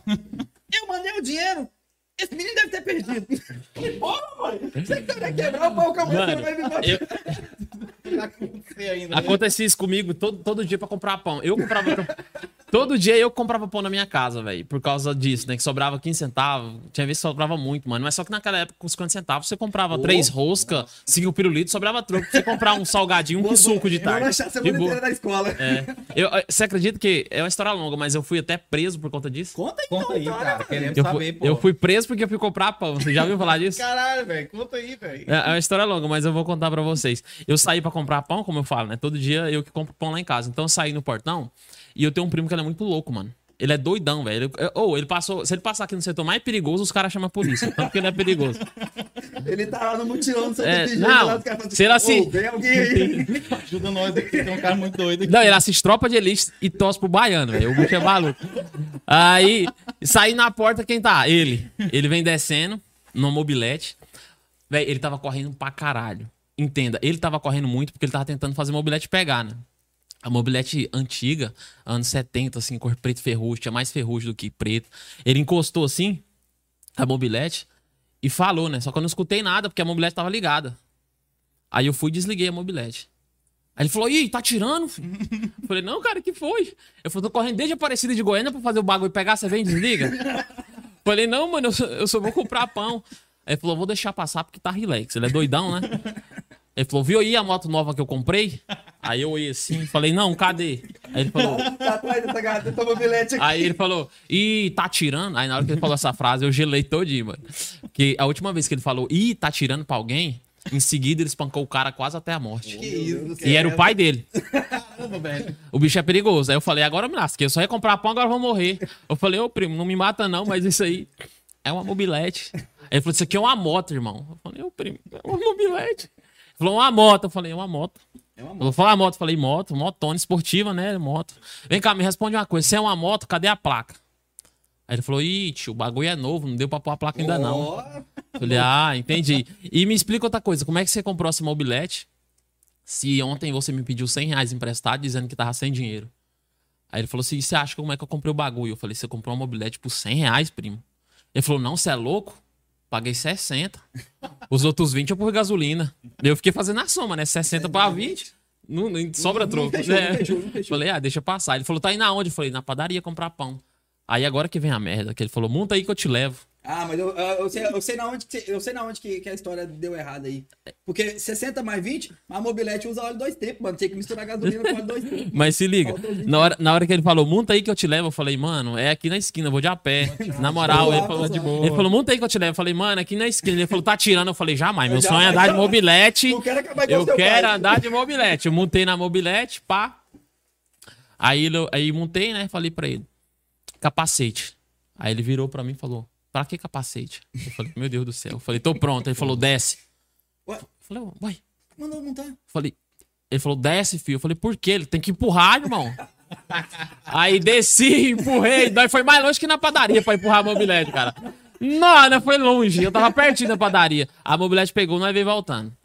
Mano, juro, na hora que tava passando na esquina da padaria, vai passando uns caras que meu primo tem treta. A polícia. Ô, e era as de preto, mano. As de preto, velho. As de preto. Justo ele. Eu tava rezando, falando, pelo amor de Deus, não deixa a polícia pegar nós, não. Nós tá sem capacete, essa moto sem placa, meu primo é doido. Deu certa reza, porque a polícia passou reto, sabe?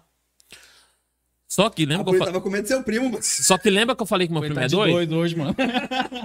É, tá de doido. Tá de turma. Tá de doido na mobilete. Não, né? mas ao invés de me deixar na padaria, ele vai atrás da polícia. Ele passa do lado da viatura e fala a seguinte frase: Will! Nossa, mano. Eu na garupa, mano. Ele vaza na mobilete, a polícia atrás, as de preto, traz, pega, não pega, a polícia. Will, will, will. Meu, eu gritando, eu vou morrer, meu primo.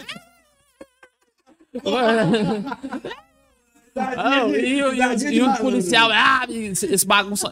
Durou rápido, assim, uns 30 segundos, que nós tava de mobilete também, né? Aí o policial.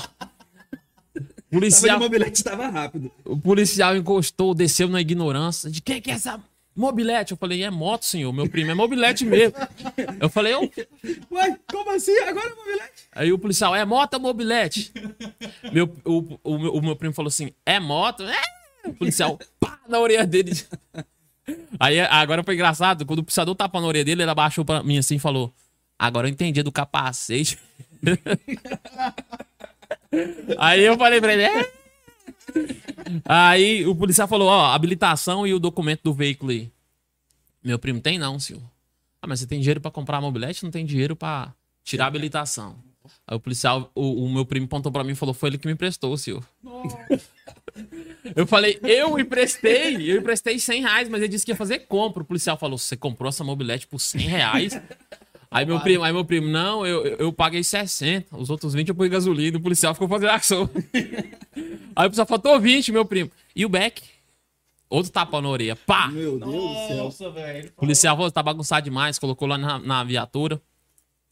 E falou, não deixou a gente conduzir a mobilete pra, pra delegacia. policial. É, ele tentou fazer a mobilete pegar, só que agora que entra a cena engraçada, entendeu?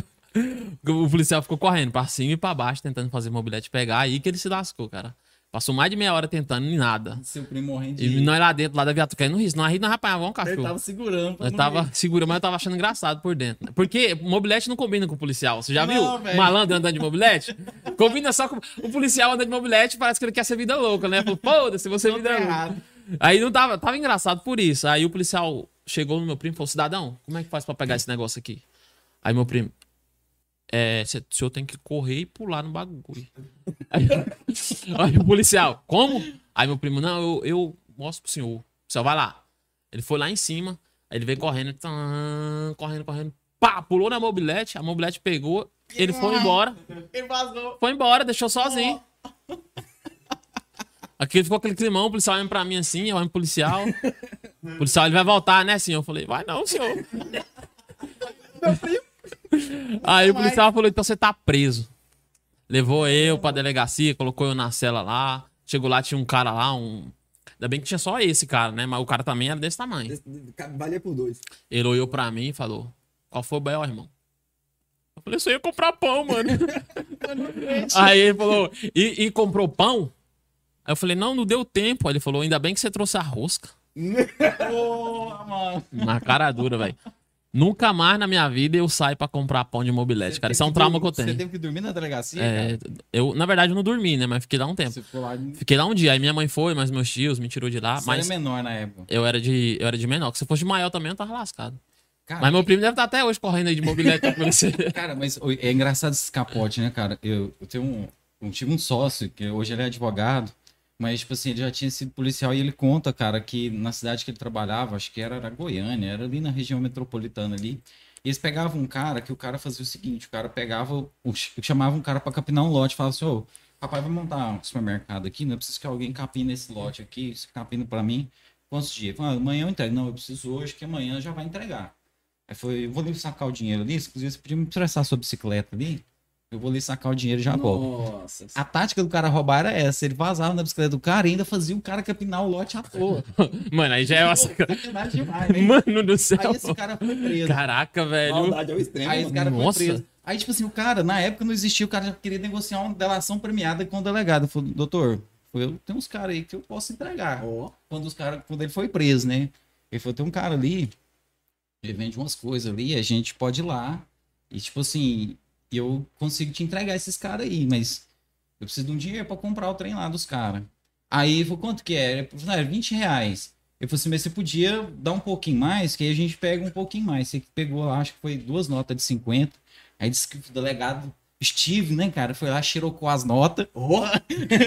cheirou com as notas e tal. E para, tipo assim, pra pegar aquela nota com o traficante e dar o flagrante, né, Ó. cara? Aí foi naquela casa lá, não sei, vamos lá então. Aí disse que tal, ficou esperando e o cara entrou na casa. Nada. Não tem nada. Pô, vamos ter que invadir. Chegou lá, era uma casa abandonada, não tinha ninguém. Nossa. O cara deu o capote, ele, ele saiu fora do flagrante e vazou com 100 conto do delegado, irmão. Caraca. História venérea. Caraca, velho. Mano, mas esse aí, esse cara, ele tem que ser estudado, mano. E- Ô, porque o cara, me, o cara me roubar e botar eu pra capinar um lote, eu, eu pego um Não, trauma, eu pego um trauma tão grande. Mas não foi a boca Cara, filha da puta, né, velho? Tipo assim, ele roubava a bicicleta do cara e ainda punha o cara pra capinar o lote à toa. Então, tipo assim, criou uma revolução grande. Quando o cara foi preso, o cara ainda deu o peão ainda no delegado, irmão. E os caras ficou lá esperando, não, agora, agora ele sai. Ele sair, a gente dá o bote. E nada do cara sair, nada do cara disse que no fundo da casa tinha um matagal, que o cara vazou. Nossa. Aqui, aqui em Caldas Novas, cara, tem uma história muito boa do, do, do meu primo Douglas. Douglas também tá até assistindo a gente. É o dono da, da conveniência ali do Abraço aí pro Douglas, é do Galvão Brasil. Galvão Brasil, isso mesmo, e do, do Shop Nats, concorrência, concorrência. Aí eu- fui com ele, cara, pra ele poder fazer a identidade, porque o Douglas era a pessoa mais medrosa que eu conheci no mundo. Até hoje é.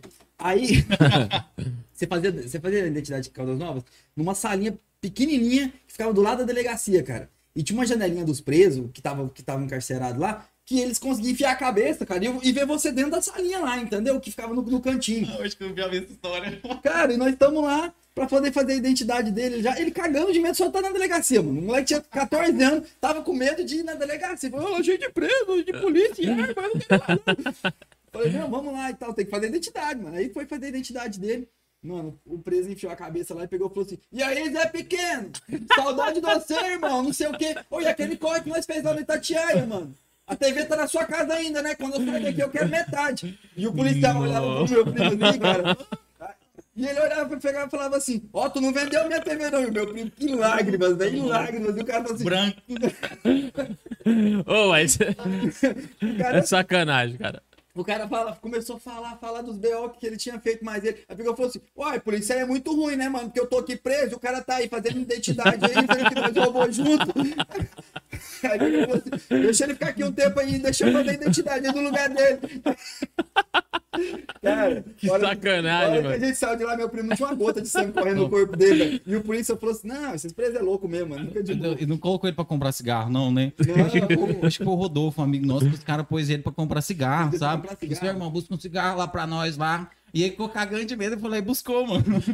Quando eu era menor, eu tinha, eu tinha medo do conceito telar, cara. Nossa, quem não tinha, Eu mano? cagava de medo. correu, Eu lembro né? que minha mãe fez um teatro uma Onde? vez. Isso Em Trindade? Onde que é? Foi em Trindade.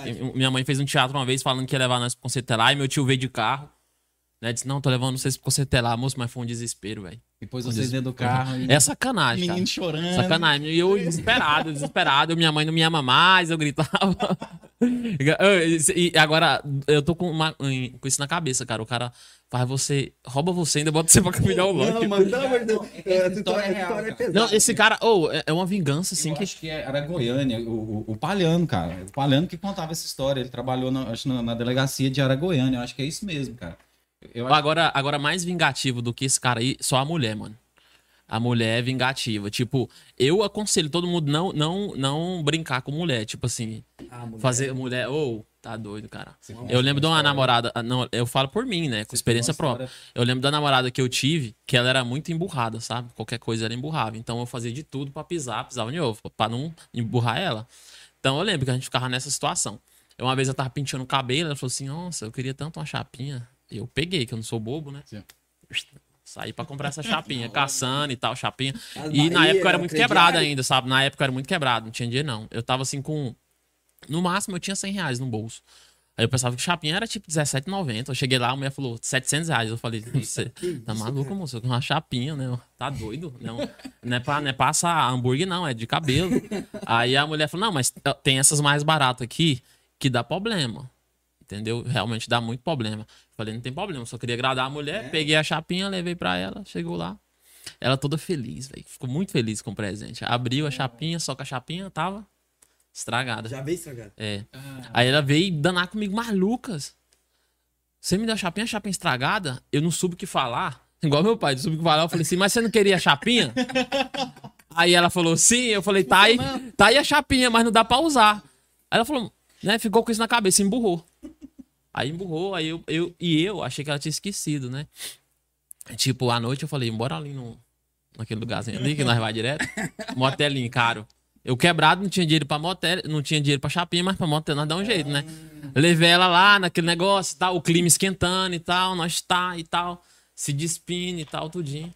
Quando nós chega assim pra hora H mesmo, a mulher tava de, de absorvente, mods. Nossa. Ela fez sem a mano. toa. Ah, exatamente. Só que aí eu virei e fiquei bravo. Você faz eu vir aqui pagar um negócio caro pra chegar, você tá de absorvente. Acho que é isso, né? Aí ela olhou na minha cara e falou assim: Você não queria sexo? Eu falei, sim. Ela falou, tá aí o priquito, só não dá pra usar.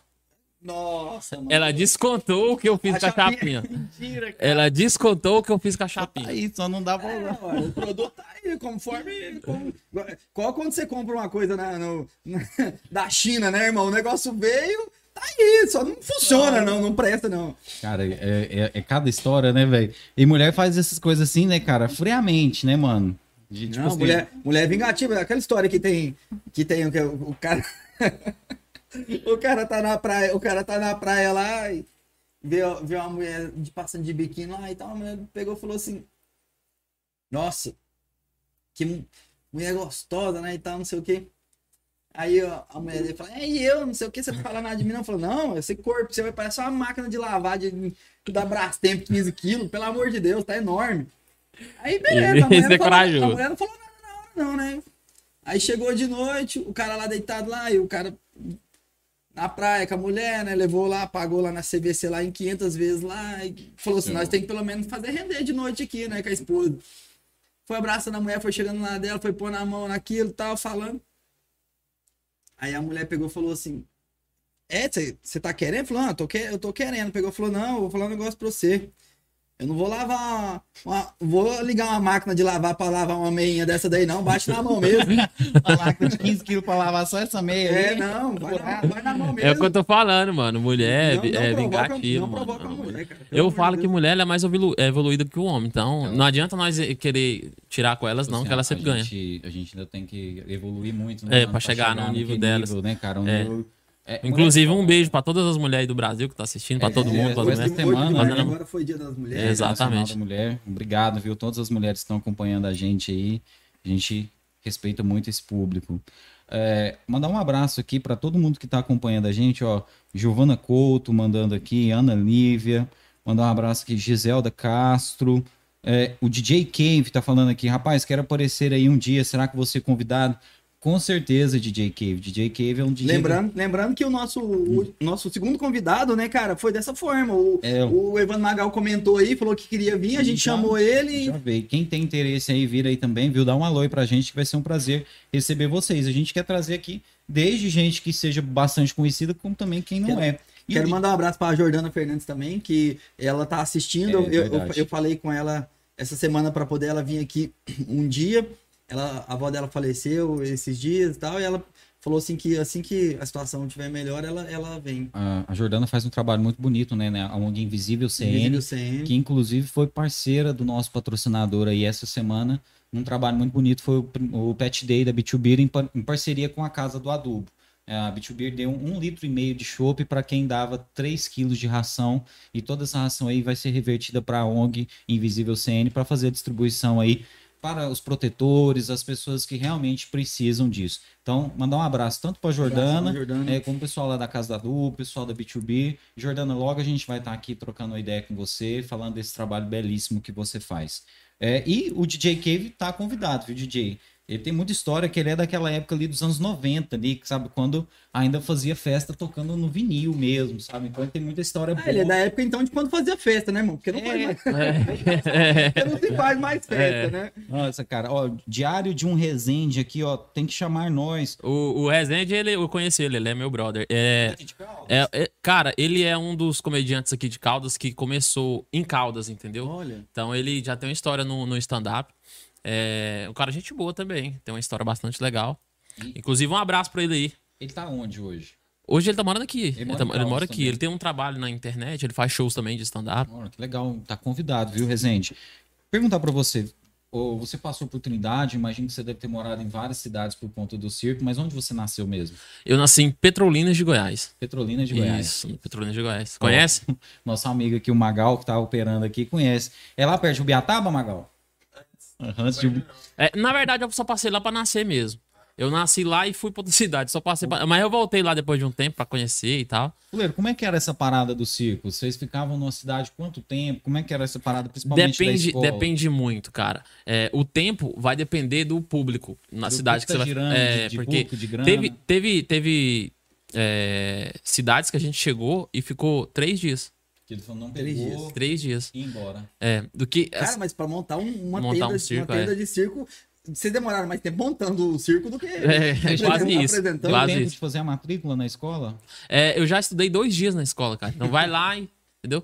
É porque geralmente quando você chega, você já vai na escola. Você já chega, vai na escola, estuda e Já vai é as embora. primeiras coisas já, Aham, né? já as primeiras coisas que tem que fazer, aí, aí você vai juntando nota. E est- estudar assim é muito bom, cara. Eu achei, eu, eu não vou mentir, eu tinha dificuldade pra estudar, né? Porque tinha que acordar cedo. E eu tinha uma raiva de acordar cedo. E aí, quando eu passei a, a estudar no circo, eu gostava muito, entendeu? Gostava muito de estudar no circo. E porque, porque é um ambiente diferente, sabe? Não é aquela sensação de que todo dia tá na mesma escola, as mesmas pessoas. E o, o, o- legal de estudar no circo é que as professoras, os alunos, eles ficavam te entrevistando na sala, né? Como é que é isso? Como é que é aquilo? E aí você ia contando. Sempre tinha essa troca de experiências, né? Aham. Eu imagino que por conta de ser uma coisa muito diferente, né? As pessoas acabavam, tipo assim, perguntando como é que era, quais cidades você conhecia. Sim, sim, sim. É, é- é meio que uma entrevista, né? Igual eu falei. Todo lugar que eu chego na sala, a professora perguntava, que tem muita curiosidade de circo, né? Você pergunta "Com- como é que é atrás do, do picadeiro, né? Da cortina. Como é que você aprendeu? É, como é que monta o circo? E como é que é a vida do circo? Como é que é morar num trailer? Como é que é a sua casa? Lá dentro tem banheiro? Não sei o quê. Essas perguntas. Lucas, e tinha muito perrengue nessa parada de Tem, morar no cara, circo, tem, cara. na estrada? Eu digo que os artistas verdadeiros mesmo, que leva a arte na veia, que faz por amor, é a galera do circo, mano. Se tem alguém que gosta do que faz, é a galera do circo. Porque é muito perrengue, mano. É muito perrengue. É o carro estragar no meio da madrugada, você ficar no meio do mato, assim, em outra cidade, outro fica aqui na metade, entendeu? É você chegar numa cidade, você tomar um sal, assim, bem grande. Sal que a gente toma, a gente fala é. é bilheteria, né? Você chega na cidade, você monta, acha que vai bombar, dá três pessoas. Nós já trabalhamos assim com cinco pessoas, seis pessoas num circo E imenso. vocês fazem a apresentação normalmente. Se Normalmente, Não importa normalmente. o público. É. Tinha que fazer. Isso é uma forma de respeito, né? Isso é uma forma de respeito ao público. A gente sempre faz, normalmente, o show. E como, quando foi a última vez que você se apresentou? No circo já faz um bom tempo, no circo mesmo. No picadeiro já faz um bom tempo. Eu até fico emocionado, cara, de lembrar de- da sensação do picadeiro. Por quê? Porque eu sei que é uma coisa que não vai voltar. Pode ser que no palco, entendeu? Vai ser, vai, vai, vai- vão lotar e tal, o teatro, mas não é a mesma coisa do circo. O circo tem um cheiro da lona, tem um cheiro do capim, tem a sensação de estar ali dentro, entendeu? Até o Circo do Soleil, né, cara? Que é uma pegada diferente, foi uma reinvenção do circo. Com Exatamente. essa pandemia agora, ele, ele, ele Um acabou. problema financeiro seríssimo, né, cara? complicado. Quem, quem vive de shows assim mesmo. Então, imagina a galera do circo, mano, como é que tá pelo Brasil. Então, eu sou muito preocupado com isso, entendeu? Teve muitos que, que, assim, que tem família, pode conseguir um suporte ali, mas a maioria tem gente que vive 100%, 101% do circo. E essa galera, como é que faz? Eu não vejo nenhum governador, nem ninguém falando assim. A galera do circo.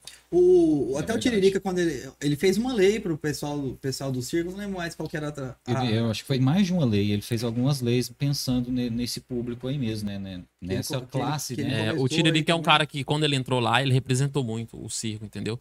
Precisa de alguém lá. Porque, tipo assim, quem tá lá dentro, é, com paletó e tal, geralmente fez direito, fez faculdade daquilo, não entende, não sabe o que é circo. Pra ele, circo nem existe, nem chega a pensar nisso no dia a dia, entendeu?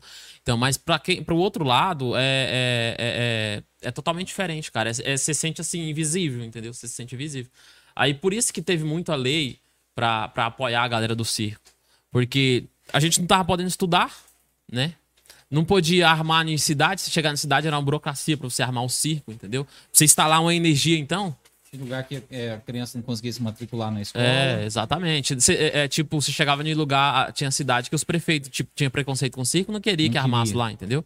É- e Já isso aí, isso aí é muito difícil. Quando o carro, quando o carro estraga no meio da, da cidade, já, já passamos assim, no meio do mato, já passamos um, dois dias no meio do mato, esperando vir mecânico de outra cidade com pra arrumar. É, entendeu? É muita coisa que acontece no circo, mas é, apesar disso, a vida do circo é muito boa, cara. É muito boa. Eu vejo, por exemplo, assim, igual, é, saiu aquele auxílio, né, para os artistas através da Lei Aldir Blanc, mas foi, assim, um negócio muito demorado, né, assim, em vista da necessidade que é para as pessoas, porque é, é muito urgente, né, igual a gente fala aqui do circo, o cara tá esperando a bilheteria de hoje para amanhã ele almoçar, né, cara, para ele comprar comida Hum. Mano, eu vou, na moral, vou explanar aqui, pode? Pô, fica à vontade. Vou explanar. Véi, esse negócio dessa lei aí é, uma, é a coisa mais injusta que existe, saca? Por quê? Se eu acho que tem alguém que merece ter direito a essa lei, é a galera da minha família, mano. Porque eles estão se lascando, a palavra é se lascando desde que nasceu pra levar a arte, certo? Mas tem muita gente que eu conheço em Goiânia que tá entrando em edital que nunca ouviu falar de circo e tá tomando cerveja em cima de edital de circo. Ó, pega o dinheiro, vai gastar, beber cerveja, fazer farra. E, e aí, entendeu? É, Existe muita safadeza nesse meio, a verdade é essa. E aí a galera, por exemplo, eu tenho um tio que ele ganhou, ele ganhou um edital, mas até hoje não recebeu, Olha, entendeu? Então, a, o, di- se aí o tem dinheiro. prazo para apresentar a produção, né? Sim, exatamente. Mas aí é, é, existe muita malandragem. Brasil, né, mano? Brasil. Se o dinheiro de- da cultura, desses editais, fosse aplicado de uma forma correta, ó, cara, ia transformar a vida de muitas crianças. Sabe por que eu falo isso? Porque na minha família mesmo tem gente que tem projetos por conta própria. É pobre. Tem gente E na minha família. E, e- e ajuda, entendeu? Que tipo de projeto? Monta uma escola de circo e vai ensinar a arte do circo para as crianças. Tem crianças que aprendem malabares, entendeu? Isso aí vai mudar a vida de muitas crianças. Eu sei porque a, aonde eu morava lá era quebrada, velho. Tipo, que quem entrava lá era só a Rotan, que aquele dia que passou lá, entendeu? Que não é quase morreu. Mas assim, morria todo dia, morria um, morria um, morria dois, e todo tipo de morte que você imaginar. Era marretada, paulada, Cara, Entendeu? O trem era louco mesmo. E as crianças no meio daquela bagunça. E aí meu tio veio com esse projeto e tava as ali. Então ele salvou muitas vidas mesmo sem saber. é um lugar que o Estado não faz nada. Não né? faz nada, entendeu? Aí o que tem, que é os editais, e também existe a falta de conhecimento da galera do circo, porque eles querem aprender o quê? Circo, né? Circo é malabares, palhaço, eles querem aprender aquilo. Então, é, e- e isso aí deveria ter alguém analisando essas coisas, entendeu? Pra ver quem realmente é, precisa e quem realmente merece pra poder aplicar, porque é muito complicado. Ó, Eu vi muita crítica a essa lei, viu? Existe, mas é muito injusto Existe, mesmo, assim, cara. Eu falo isso porque eu vi e sofri na Gente, pele assim, também. que cumpria todos os requisitos para ter, ter direito àquilo lá do edital mesmo. Mas que se você for olhar mesmo, a pessoa tinha condição para estar produzindo aquele clipe, para estar fazendo aquilo ali tipo, por conta própria, né? E às vezes quem tem um projeto que realmente precisava de recurso, de financiamento, não foi beneficiado porque às vezes não tem uma empresa aberta, às vezes não tem condição né, de, de, de ter um MEI, de ter como comprovar a sua atuação, Uhum. porque, por exemplo, você tem que ter documento comprovando, e às vezes você faz ali no fundo da sua casa e você está fazendo muito mais, às vezes, do que uma secretaria estadual de cultura, do que um Sim, Ministério da nossa Cultura. senhora. E outra coisa, é, às vezes também falta o conhecimento para desenvolver o projeto, né? Aí você precisa de outras pessoas e essas pessoas às vezes são corruptas, às vezes não têm interesse de ajudar. Até, até burocracia, né, cara? Porque tudo no Brasil que você vai fazer tem uma burocracia danada. Se, se você juntar documentos, entendeu? Por exemplo, você tem um circo que é itinerante, né? Estou como todos os circos, que vai andando, cara, pra você poder chegar a, a falar assim, ah, eu, eu vou juntar a documentação pra eu poder cons- conseguir conquistar isso daí, é muito complicado. Vou dar uma pausinha no nosso, nosso assunto aqui só pra falar. A gente pediu um lanchezinho agora, acabou de chegar, o motoboy ficou buzinando pra caramba ali. A gente, a gente o, pedimos da Lugs um frangozinho aqui com batata, fazendo, fazendo um merchan gratuito aqui, que na verdade não é o no- nosso patrocinador ainda, mas A gente você, você- é, a gente que- queria mandar um recado pra você que quiser ser parceiro da gente. Estamos começando esse projeto que ainda tá um pouco incipiente, mas que a gente tá com grandes planos pro futuro. Queria dizer que se você quiser ser parceiro, chama a gente no DM aí, chama na mensagem. É uma ideia inovadora, na nossa opinião, porque em Caldas Novas não existia esse modelo de comunicação ainda, né? Não, não desmerecendo os modelos já existentes, mas é uma proposta diferente e que ainda não pegou, né? Mas a gente espera que pegue, né? que é uma forma da pessoa, ela pode acompanhar a gente ao vivo, ela pode ver na hora que ela quiser na casa dela, pode escutar no Spotify. Então, até lembrar que você pode acompanhar o nosso programa pela Twitch, fica lá durante 14 dias esses vídeos. No YouTube vai estar disponível para sempre, se Deus quiser. E no nosso Spotify também, amanhã, essa conversa aqui com o Fuleiro já está lá. Né? Tudo isso está nas nossas, redes, nas nossas redes sociais, os links para o Spotify, para a Twitch, para o nosso YouTube. E agradecer a todos vocês, guerreiros, que estão aí com a gente aí nesse sábado à noite aí. Fuleiro, perguntar para você aí, mano, é, durante esse momento aí de chegar até ter esse reconhecimento, teve uma longa estrada, né? Hoje você já tem mais ou menos o seu nicho de atuação, igual você falou pra gente aqui no início, mas teve um período ali que você foi de descoberta. Sim, sim. Teve. Esse período foi de um ano, mano. Um ano tentando. Porque eu acho que o segredo. É clichê falar isso, mas o segredo é a persistência. Entendeu? Realmente é isso. Eu senti na pele. Porque foram tantas coisas que qualquer um falava assim: ah, mano, já deu, vou fazer outra coisa. Pra que ficar tentando isso, entendeu? No começo, é, eu comecei. Eu lembro até hoje, meu primeiro vídeo, eu até tirei do ar, mano, porque tava muito ruim, velho. Muito ruim mesmo. Eu assisti assim depois de um tempo, eu falei: caramba. Mas se não fosse ele, não tinha começado. Então, o primeiro vídeo foi com a câmera. Olha pra você ver que louco. Foi com a câmera que um amigo meu esqueceu lá em casa. E era uma câmera bem ruim, aquelas GoPro, as primeiras, assim, bem, bem ruim. Não tinha uma nitidez muito boa. Não tinha né? quase, não dava pra ver. Aí eu coloquei, olha, olha que, que, que coisa louca, velho. No meu primeiro vídeo eu usei um manequim. Ah, Eu usei o manequim como suporte, saca? Coloquei ele como suporte pra câmera. Era um manequim sem cabeça, mas eu coloquei a câmera ali na cabeça e comecei a gravar. Ele não apareceu no vídeo, mas ele já estava presente. ele tava na- lá, é, Cara, é como se o história. destino estivesse falando assim: o primeiro vídeo dele tem que ter o manequim, sei lá, Cara, mas foi muito legal. louco isso. Depois de um tempo eu parei pra manequim pensar. Depois virou o E Você arrumou elemento. isso aonde? Onde você arrumou o manequim, cara? É, esse manequim tinha lá. E, na verdade, quando eu vim pra cá, eu fiquei morando na casa do meu sogro um tempo, entendeu? E aí, na casa dele tinha um manequim. Nem sei por que, que esse manequim tava lá, mas tinha lá. E não Era tinha pra nada. Eu, eu era da altura do manequim, né? Não tinha nada pra suporte, não tinha Parecia tripé. Aí eu peguei ele mesmo. pra gravar. Aí, no primeiro vídeo, eu fiquei falando sobre.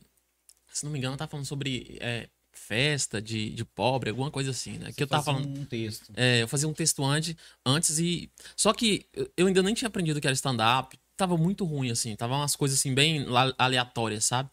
Até por isso que eu tirei ele do ar. É, Mas aí eu fui evoluindo, a questão é essa. E evoluindo, evoluindo, até ser. Eu tentei muitas coisas, tentei paródias, tentei. tentei... Eu via o, o o Tiro Lipa, falar assim: ah, vou fazer paródia. E ir lá fazia paródia, né? Tem uma Tentava- certa paródia até que, que al- alavancou um pouco, né? Teve, teve uma paródia da Dona Maria. Ah, você que- você fez naquela época lá. É. É a e o música do Thiago Bravo? essa Thiago música? Bravo, é Dona Maria, deixa eu namorar a sua filha. Eu Você- fiz essa você paródia. falou o quê na, na- no lugar? Na- na- a música começa, né? Eu só, eu, eu só ia no mercado do Pedro comprar fiado, eu não tinha dinheiro. Fui de Havaiana, celular na mão, com fone de ouvido, ouvindo o Tiagão faz três dias. Aí eu começava a falar. Aí eu falava de um ladrão, eu esqueci o refrão, mas eu falava que o ladrão veio, me roubou, né? Aí eu falava, ô seu ladrão, eu só ia ali comprar uns pão. Aí já tinha pão no meio da história, né? Já, já, É. referência, né? Aí eu usei, aí eu, eu falei que o ladrão me roubou, na paródia eu, eu falei que o ladrão me roubou, eu não tinha dinheiro, ele passou cartão. Aí ficou, Tirou a maquininha. É. E o engraçado foi que ele passou a maquininha, eu pus minha senha e ele virou a cara assim. Pra não ver Pra não ver a senha. Pô, o cara é profissional, né, bicho? O cara é profissional. Aí, aí, aí pegou essa paródia assim, pegou no, no Facebook, rodou bastante. Se fosse hoje, o cara. Não, não, eu aceito Pix. É, fazer a Pi- faz um pix aí. No Facebook rodou bastante, no YouTube também foi. Pra época, pegou acho mais de 100 mil visualização, foi muito bom, Tem entendeu? uns dois anos. Uns dois, tem mais, tem mais de dois anos. Dois anos eu tô. Eu vou fazer dois anos com esse canal atual agora. Vou fazer dois anos. E pra chegar até na pegadinha do manequim, que foi o que viralizou. Eu criei o canal Fuleiro na Web com o intuito de mexer com o povo. Porque eu tava, eu tava muito no quarto, tava sentindo falta daquele negócio do circo, sabe? Do povão. Então eu falei, vou pra rua fazer entrevista com a galera e vou editar e vou jogar na internet. Que é a sua origem mesmo. o É, contato, é o que eu né? gosto. E assim, o vídeo melhorou tipo de 80% quando eu fui pra rua, entendeu? A galera de Caldas começou a gostar do meu trabalho a partir do, do canal Fuleiro na Web, que eu tava na rua mexendo com a galera de Caldas, né? E aí eu fazia as entrevistas, eu comecei até com um amigo meu, que é o Léo, ele participou de alguns vídeos comigo. E a gente fazia entrevista com a galera e tal, só que não, não estourou ainda. O meu intuito desde o começo foi estourar. Pegou, mas não estourou. Dava tipo 50 mil visualizações no máximo os vídeos. Nossa, mas E aí, é, é uma coisa considerável, é, é- né? é considerável. Mas eu queria, eu queria, sabe aquele negócio de bombar? Ver os negócios rodando assim, trrr, aqueles números rodando. Cara, quando eu- quando eu, eu vi isso acontecendo, eu fiquei muito doido, mano. É muito bom. Você falou que o primeiro viralizou, mas não foi automático, foi um mês depois. Não, já Aí tá- depois de, dessas, dessas entrevistas com a galera na rua, eu passei a gravar pegadinhas. Eu falei, vou, vou fazer um período de teste. Eu vou fazer todos os tipos de conteúdo e ver de qual que a galera gosta mais aqui no canal. Aí eu falei, vou começar por pegadinha. Aí fiz uma pegadinha, aí fui fazendo outras coisas. Aí a pegadinha do manequim que eu fiz, deixei lá no canal, não subiu de cara. Mas passou três meses, ela começou a subir. Eu olhei ela assim, de um dia pro outro, assim, 300 mil. Falei, eita. Qual que foi a sensação de receber a primeira grana de internet? Ah, assim, cara, foi muito engraçado. Eu não vou falar aqui o valor, mas tipo, eu eu eu tava devendo muito por causa do canal. Eu tava eu tava, se eu não tivesse dado certo, tava preso, mano. Você viu tanto que eu tava devendo. Porque tem que fazer investimento. Tem, né, eu comprei câmera, eu comprei iluminação, eu comprei computador. Só pra você ter uma ideia, um computador pra, pra editar, um computador assim que fala que presta pra editar é Mais 10 ou mil reais. 10 mil. Você não gasta menos que isso pra um computador bom, Você entendeu? já conseguiu comprar um de 10 mil no início ou era um mais ou menos? Não, no início eu comprei o mais ou menos, né? Mas eu, mas pau, sabe o né? que, que acontece? Eu vou até citar aqui, não sei se pode, mas pode citar Fica outra empresa. vontade. Eu vou citar aqui o Triângulo. Quando eu vim pra cá, eu tava, eu trabalhei no Triângulo, no Hotel No Triângulo. triângulo, né? Mandar um abraço pro Maurício Willis, É, nosso mu- amigo. Muito gente boa, a galera lá. E eu tenho uma história de carinho com eles, porque eles me acolheu, sabe? É, não tava contratando, eu cheguei lá com a malinha, minha mochilinha, falando que eu era é, especialista em marketing. Mas era nada, eu não tinha feito curso. Eu tinha feito curso, mas não tinha diploma de nada, né? Eu tinha muita expertise na internet, desde sempre. Só que aí eles falaram, ah, não sei. Aí eles, vamos conversar? Vamos. Aí fiz a reunião com os três. Aí fiquei. Eles falaram, tem 10 minutos, né? Ficou 4 horas conversando. Olha. Aí saí, saí contratado, saí contratado. E aí eles, te, eles teve uma relação de carinho muito grande comigo. A gente, é, é, é, e até hoje eu tenho, sabe? Por quê? Porque nesse período eu ficava entre o canal e o trabalho, o canal e o trabalho. E a galera do Triângulo que me emprestou dinheiro pra mim investir no canal. Tipo, eu usei o cartão do Maurício uma vez que eu olhei pra Nossa. comprar o computador. Olha, cara. Entendeu? E sério? ele, ele parcelou, o- ele parcelou e descontava no meu pagamento. Olha, Aí usei o bacana. cartão do outro, do outro dono pra comprar a câmera. Olha que E- massa. entendeu? E aí eu fui comprando Pô, tudo. vamos falar o nome desses caras. É o É- Maurício. É o Maurício, o Márcio e o Heron. O Heron, me, o Maurício, é, ele me ajudou bastante, porque ele comprou o meu computador, né? O, o Heron é, me ajudou com a câmera. E o Márcio, ele sempre me emprestava dinheiro pra pôr gasolina do meu carro que acabava todo dia. Márcio, obrigado, não esqueço disso até hoje, Pô, cara. Parabéns por vocês terem Sabe que acreditado nesse cara. Exatamente. Porque o resultado tá aí, né, velho? É, exatamente. Eu fico muito feliz. Eu sempre. é, tem até uma história que eu saí de lá, eles ficou muito chateados, sabe? O Heron ficou muito chateado. Todo mundo ficou muito chateado. Falou, ah, cara, tem Chegou certeza disso? Ah, mas se é o seu sonho, vai lá. Eu fui bem realista com eles também. É, quando eu tava lá, eu já falei pra ele que meu sonho é- é- era isso. E eles viam o brilho, que eu brilhava quando eu falava disso. Ele falou, ah, cara, se é isso, então vai. E eu saí e fiz acontecer, entendeu? Eu falei, vou voltar e mostrar minha plaquinha pra vocês. E passou dois meses, eu voltei com a plaquinha lá. Dois meses você voltou com a Eu plaquinha voltei do com a plaquinha do YouTube, mostrei. Quantos seguidores já nessa plaquinha? 100 mil. 100 mil, a primeira plaquinha. 100 mil seguidores. O Heron, ele é apaixonado também nesse negócio de internet. Ele gosta muito, você sabe? chegou com a plaquinha Cheguei lá. lá e ele ficou doido com a plaquinha. Falou, Ah, miserável. Rapaz, o bicho é bom E mesmo. hoje você tem quantos seguidores no YouTube? Hoje no YouTube tô chegando a 2 milhões de seguidores. De 2 Dois milhões você milhões. recebeu uma plaquinha também. De 1 milhão eu recebi a plaquinha. A plaquinha de ouro. A próxima agora é é diamante, né? Que é com 10 seria- milhões. Deve 10 estar perto, milhões. se Deus quiser. Caramba. Mas qual que é a sensação de receber a primeira assim, mano? Você fala, puta. Acho que a primeira é a coisa mais louca. A primeira é até melhor que a segunda, mano. É, a né? primeira, eu acho que é, uma, é, é assim, você pisar nas nuvens, velho. Porque eu dormia sonhando em Faltou ter. no caminho certo. Exatamente. Eu, eu dormia sonhando em ter seguidores. É, eu até eu tô com a turma agora, mano. Com a turma, e eu vejo eu, muitos deles lá, como eu no começo, entendeu? Aí eu vejo assim um brilho no olhar e eu gosto disso, velho. Inclusive, eles estão me ajudando a ter mais motivação pra esse momento. Porque chega um período da que você vai. Que, que aquilo você já sabe o que é que você tem que fazer e você faz, né? Não tem aquela motivação do começo. Mas agora com a galera, não, eu tô sentindo isso do começo, entendeu? Renovou- aquela renovou a vontade, energia, exatamente. né, cara? renova. Então, acho que quando você fala de sonhos, pra qualquer pessoa, pode ser a mais dura que for, mas quando você fala de sonhos pra ela, hum, vai lá no fundo, velho. Vai lá no fundão mesmo e, e- e mexe com a pessoa. E talvez você tá fazendo aquilo que o Maurício, que o Heron, é Márcio também? Márcio. Fizeram lá atrás. Você tá investindo numa galera aqui que acredita também e que tem muito talento, né? A Uhum. Gente falou o nome deles aqui no início. Todos são muito talentosos. E você tá investindo nesses caras igual investiram em você lá atrás. Exatamente. Eu digo assim, cara, porque é, é, eu digo nem tanto investir. Eu não sei se a palavra correta seria essa, mas eu queria só uma oportunidade na época que eu comecei. Eu lembro que eu ficava caçando em Caldas Novas quem é que tinha muitos seguidores pra me dar alguma dica. Que eu, eu sempre fui um cara que gosto de caçar o conhecimento. Eu corro atrás, entendeu? E eu não achava ninguém, assim, que tinha muitos seguidores, entendeu? Então, meu sonho era passar o- um dia do lado de alguém que tem um milhão. Só pra me saber como é que é a rotina dele, pra me pegar alguma coisa, entendeu?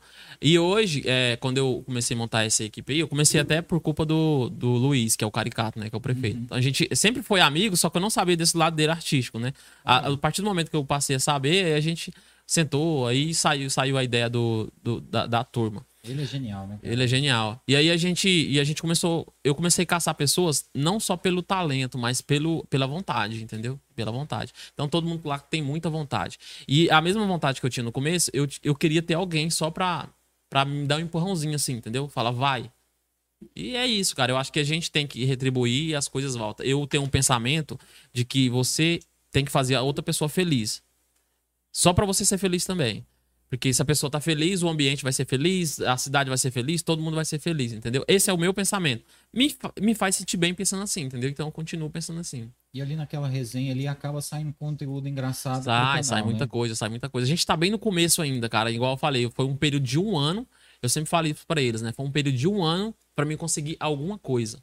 Pra mim conseguir, tipo assim, o primeiro salário foi um ano tentando. Um ano, qualquer. Mano, quem não quisesse, fosse uma vontade passageira, não ia continuar, entendeu? Então por isso tem que ser sonho. E aí, voltando lá ao, ao, ao assunto que você falou, o primeiro- sobre o primeiro salário, quando eu recebi o meu primeiro salário, a primeira coisa que eu fiz foi lá quitar a dívida com eles, entendeu? Porque eu tava pagando mensalmente ainda. Então, eu saí do hotel e ainda tava pagando. Parte do meu acerto eu deixei lá pra pagar, mas ainda fiquei devendo. Olha, cara. E aí, tipo, eles falaram, não, vai pagando. E eles foram gente boa. Foi você gen- não, foi aspecto. muito. Eles foram um suporte muito grande, cara. Sou muito grato também. E, tipo, até hoje, quando tem festa de funcionário ou alguma coisa assim, agora não, né? Por causa do momento. Exatamente. Mas eles chamam. Isso eles têm que fazer questão de ir. É, e, e, tipo assim, a, a, a arte do circo ela é tão engraçada que ela se aplica a todos os momentos da minha vida, desde que eu comecei. Na Eliana, você viu que eu apresentei, né? No meu trabalho, que era o- o- lá no hotel, os hóspedes chegavam lá e eu tava lá no escritório. E aí o Heron falava, cara, você não quer ir ali fazer um- uma gracinha pra eles? Eu ia vestir de palhaço, ia lá Ia lá. fazendo. Cara, o, o, a- o pessoal da terceira idade, os pessoal mais jovens adoravam, Você mano. fazer tipo uma recreação. Fazer um, é tipo uma recreação. Lucas, é, Inclusive, é, desculpa só te cortar. Inclusive, mandar um abraço também pro Júnior Baiano, que hoje faz parte da equipe. Que, é um Que, que foi um cara que me ajudou no começo. Quando eu tava lá no Triângulo, ele trabalhava lá, entendeu? Então, é, é, é, ele foi um cara sensacional. Inclusive, participou de muitos vídeos no comecinho. Foi um cara também que acreditou. Falava, embora, embora. E hoje tá aí comigo, cara. Então, é, eu não tenho que reclamar de pessoas, né? Tem aquela assim, mas é aquela cerejinha, sabe? Eu não tenho que reclamar de pessoas. Eu só conheci gente foda, só gente top, mano. Bom demais. o, você é conhecido, muita gente conhece como fuleiro. Acho que tem gente que nem sabe que seu nome é Lucas. né, É, cara? é. A- a- quando você chegou, você tava falando que você, é Lucas William, né? Lucas William. Lucas William. Mas o William foi. O William, o William é artístico, né? O- Aí o pessoal acha- que é Lucas William mesmo. Algumas pessoas me chamam de Lucas William porque acompanham mais pelo Facebook. Outras me chamam de fuleiro, né? Mas o William veio do circo, mano. Tipo, No começo era Lucas Walker. e- Só que quem colocou o Walker foi meu primo. Eu falava, mano, esse nome é muito. Mas não é o primo da mobilete, não, né? Não, né? Não, foi outro, foi outro. É porque meu avô teve três filhos, cada filho teve dez filhos. Então eu tenho tanto primo, mano, que se for lotar o show do Gustavo Lima, fica faltando gente entrar ainda. Tipo assim, a hora que você for fazer um show grande aí, fica difícil até levar os parentes. É, tudo, né? se for só parente, meu amigo. Já se for só parente. Se ma- só, só, só os parentes inscrevessem no meu canal, eu já tava com mais de inscritos. A Marília Mendonça, a Marília Mendonça fez um show, aquele último que ela fez no Water Park, ela falou, cara, eu não sei como que eles me trouxeram hoje aqui hoje, que uma das condições para fazer show foi que 60 pessoas da minha família viessem. Nossa. Tinha 60 pessoas da família dela lá naquele dia, naquele show, sabe? E ela ficava o tempo todo falando, ei, fulano, hein, quanto tempo você não beijar na boca, hein? E, e, e, é até um trem que te ajuda até uma Ajuda, não, piada, é, né, deve cara? ser uma sensação muito louca, cara. In- Inclusive, eu fiz um show que tinha muita gente da minha família no palco. É, e eu achei, inclusive minha mãe, eu achei, tipo assim, você se sente em plateia, casa. na Na, na na plateia. Foi mal. no palco aí do bota todo mundo da família no palco. Não, tinha vira palco, Não bagunça. palco, não. Vira né, bagunça. Tem muitos amigos da música, a gente faz muito isso. Vai rolar um showzinho, a gente fala, "Ô, vai lá, hein, pra você bater palma lá, hein, cara. e, tipo assim, Mas- um puxa a palma e a galera tudo já É, vai, tem que né? ser assim, de mano, Já tem que ser alguém assim. lá sentado, mais gente já chega, Eu né? tava, eu tava vendo uma vez a entrevista do, do Toguro, cara, aquele, aquele cara que tem a, a mansão lá e tal. E ele tava falando que o nome dele é Thiago, mas ele falou assim, cara, você mais um Thiago na internet, cara. E ele pegou um personagem do Yu Yu Hakusho, que era um cara que era muito forte assim e tal, e criou o nome Toguro, usou o nome Toguro e, e tá dando certo, né?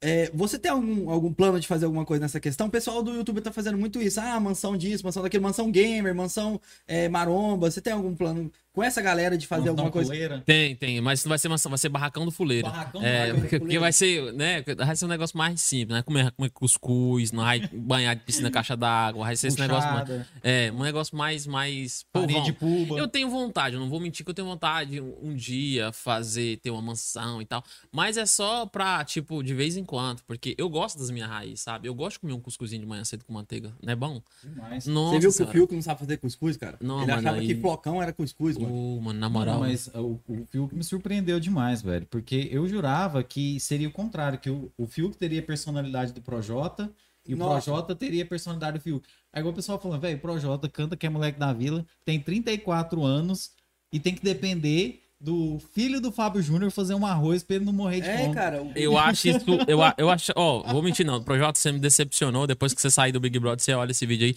Você me decepcionou demais, cara. Sabe por quê? É, antes de ter um milhão, eu escutava Projota, moleque de vila, todo dia, mano. Porque essa música parece. Era hino, né, cara? Era Essa hino. música, cara, pra mim ela é muito Rezadeira, né, chocante. cara? Mas assim, de especial, moleque de vila tocava, né? Porque falava assim exatamente o que eu tava vivendo, velho. Até hoje eu escuto essa música e eu arrepio todinho, mano. E aí tá saindo aquelas palavras da boca daquele cara, velho. Não faz sentido, mano. Porque ele não é moleque de vila. Nem fudendo ele não é moleque de não, vila, mano. nunca, mano. Não é, velho. Porque você conhece quando o cara é de Você vila. Não, você come- não. Não, você conhece quando o cara é de vila. O cara é de vila. Tipo, o Lucas que entrou, aquele, né, que saiu, ele era mais de vila do que O ele. que, que é isso, Entendeu? né, cara? Então aí, ele- é tipo assim, mas é, a música saiu dele e tal, é igual eu tô falando, tem que separar o artista É, da, certeza, da né? pessoa, né? Mas tirando isso, mano. A gente até falou, tipo gente- assim. Desculpa, pode Não, falar, não, Cauê. não, não, pode falar. A gente até falou no início aqui, antes de começar a gravação, que eu falei, velho, você tem muito seguidor, assim, já rolou um convite de Fazenda, por exemplo, Big Brother, ou qualquer outra, outra coisa. Se rolasse, o que, que você faria? Então, mano, já rolou muitos convites, assim, antes de TV. Rolou até um convite pra um, pra um reality, mas assim, eu não não era muito famoso o reality, né? Aí eu, eu, eu até fiquei assim, meio assim, não fui. Mas é, eu não sei, a resposta é essa, que eu não sei, sinceramente, se tivesse hoje, se eu iria ou se eu não iria. Porque, igual eu falei antes, eu, eu me sinto hoje ainda um bebê, mano. Porque antigamente eu me comparava muito, tipo, nossa, velho, o Whindersson tem 10 milhões, o fulano tem tantos milhões. Mas eu não olhava o tempo de carreira que eles tinham, né? Eu só olhava os números. Os caras tinham 15 anos, 20 anos, 10 anos. E eu tava começando há 6 meses. Aí queria ser igual os caras. Hoje eu já tenho essa noção, entendeu? Fala, velho, olha o tanto de seguidores que eu tenho no prazo, nesse prazo, velho, de tempo, entendeu? Eu tô começando, entendeu? Ah, pra mim alcançar, tipo, esses caras, passar. E, e eu não tenho intenção, assim, de ficar comparando hoje mais, entendeu? Eu quero só fazer o meu trabalho e pronto.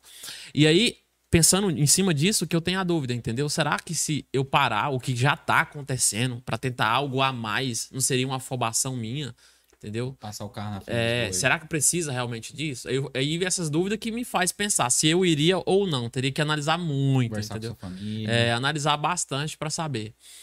É, mas não sei, no momento hoje eu, eu, eu não sei se eu iria. analisar bastante, né? Você- às vezes uma coisa que você pensa, por exemplo, você tá numa- num lugar isolado lá, uma coisa que você pensa que não tem efeito nenhum.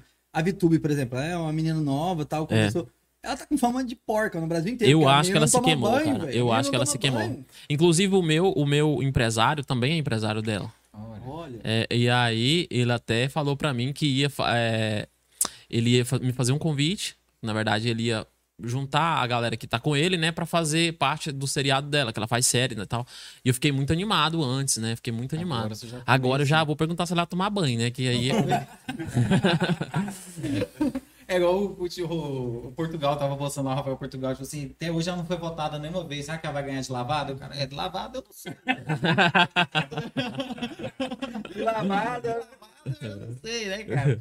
Mas é foda. É por isso que eu falo, mano. E tipo, se queimou, né, velho? Se queimou. Eu acho que ela se queimou. Ela não precisava. Eu acho que na posição dela eu não iria. Ela, ela tá, tipo, tava arregaçando. Ainda tá, né? Arregaçando no YouTube, pegando milhões e milhões de views. Patrocínio pra cá, pra lá. E vai parar tudo. Pô, intimidade demais que conta Todo, sobre a todo gente, mundo né, quer ser cara? uma Grazi Massafera, né, cara? Todo mundo quer entrar no, no, no BBB e falar assim, ó, eu era desconhecido. É, Tem um contrato com a Globo. eu vou bombar e tal. Eles não, eles não se analisam, Todo né? mundo quer ser uma Grazi Massafera, ninguém quer ser uma Carol com K, né? irmão? É verdade, mano. Tipo isso, né, cara? Ninguém quer ser o Kleber Bambam, né, mano? Não, Assim, o Kleber Bambam ganhou, mas ninguém lembra dele, né, cara? Ah, mano, mas ele tava dando entrevista de, de- dos, tava os ex-vencedor lá do Dani Gentili esses dias, ele tava lá, cara. ainda sobrevive nessa época, né, cara? Sobrevive, cara, E sobrevive. assim, é é interessante, igual o Globo Repórter já fez até um programa uma vez contando a história das pessoas que já ganharam esse prêmio e que ficaram Mas pobres o Globo depois, Repórter né, não mostra mais é, negócio de animal, assim. Não, mas ele fez mas eles isso. são uma espécie de animal. É, eles, fizeram, né, cara? E aí, Um cativeiro. o caso são um não, cativeiro. não foi o caso dele, mas teve pessoas, acho que uma tal de Cida, que perdeu A tudo Cida, e tal. Então teve várias pessoas que perderam tudo.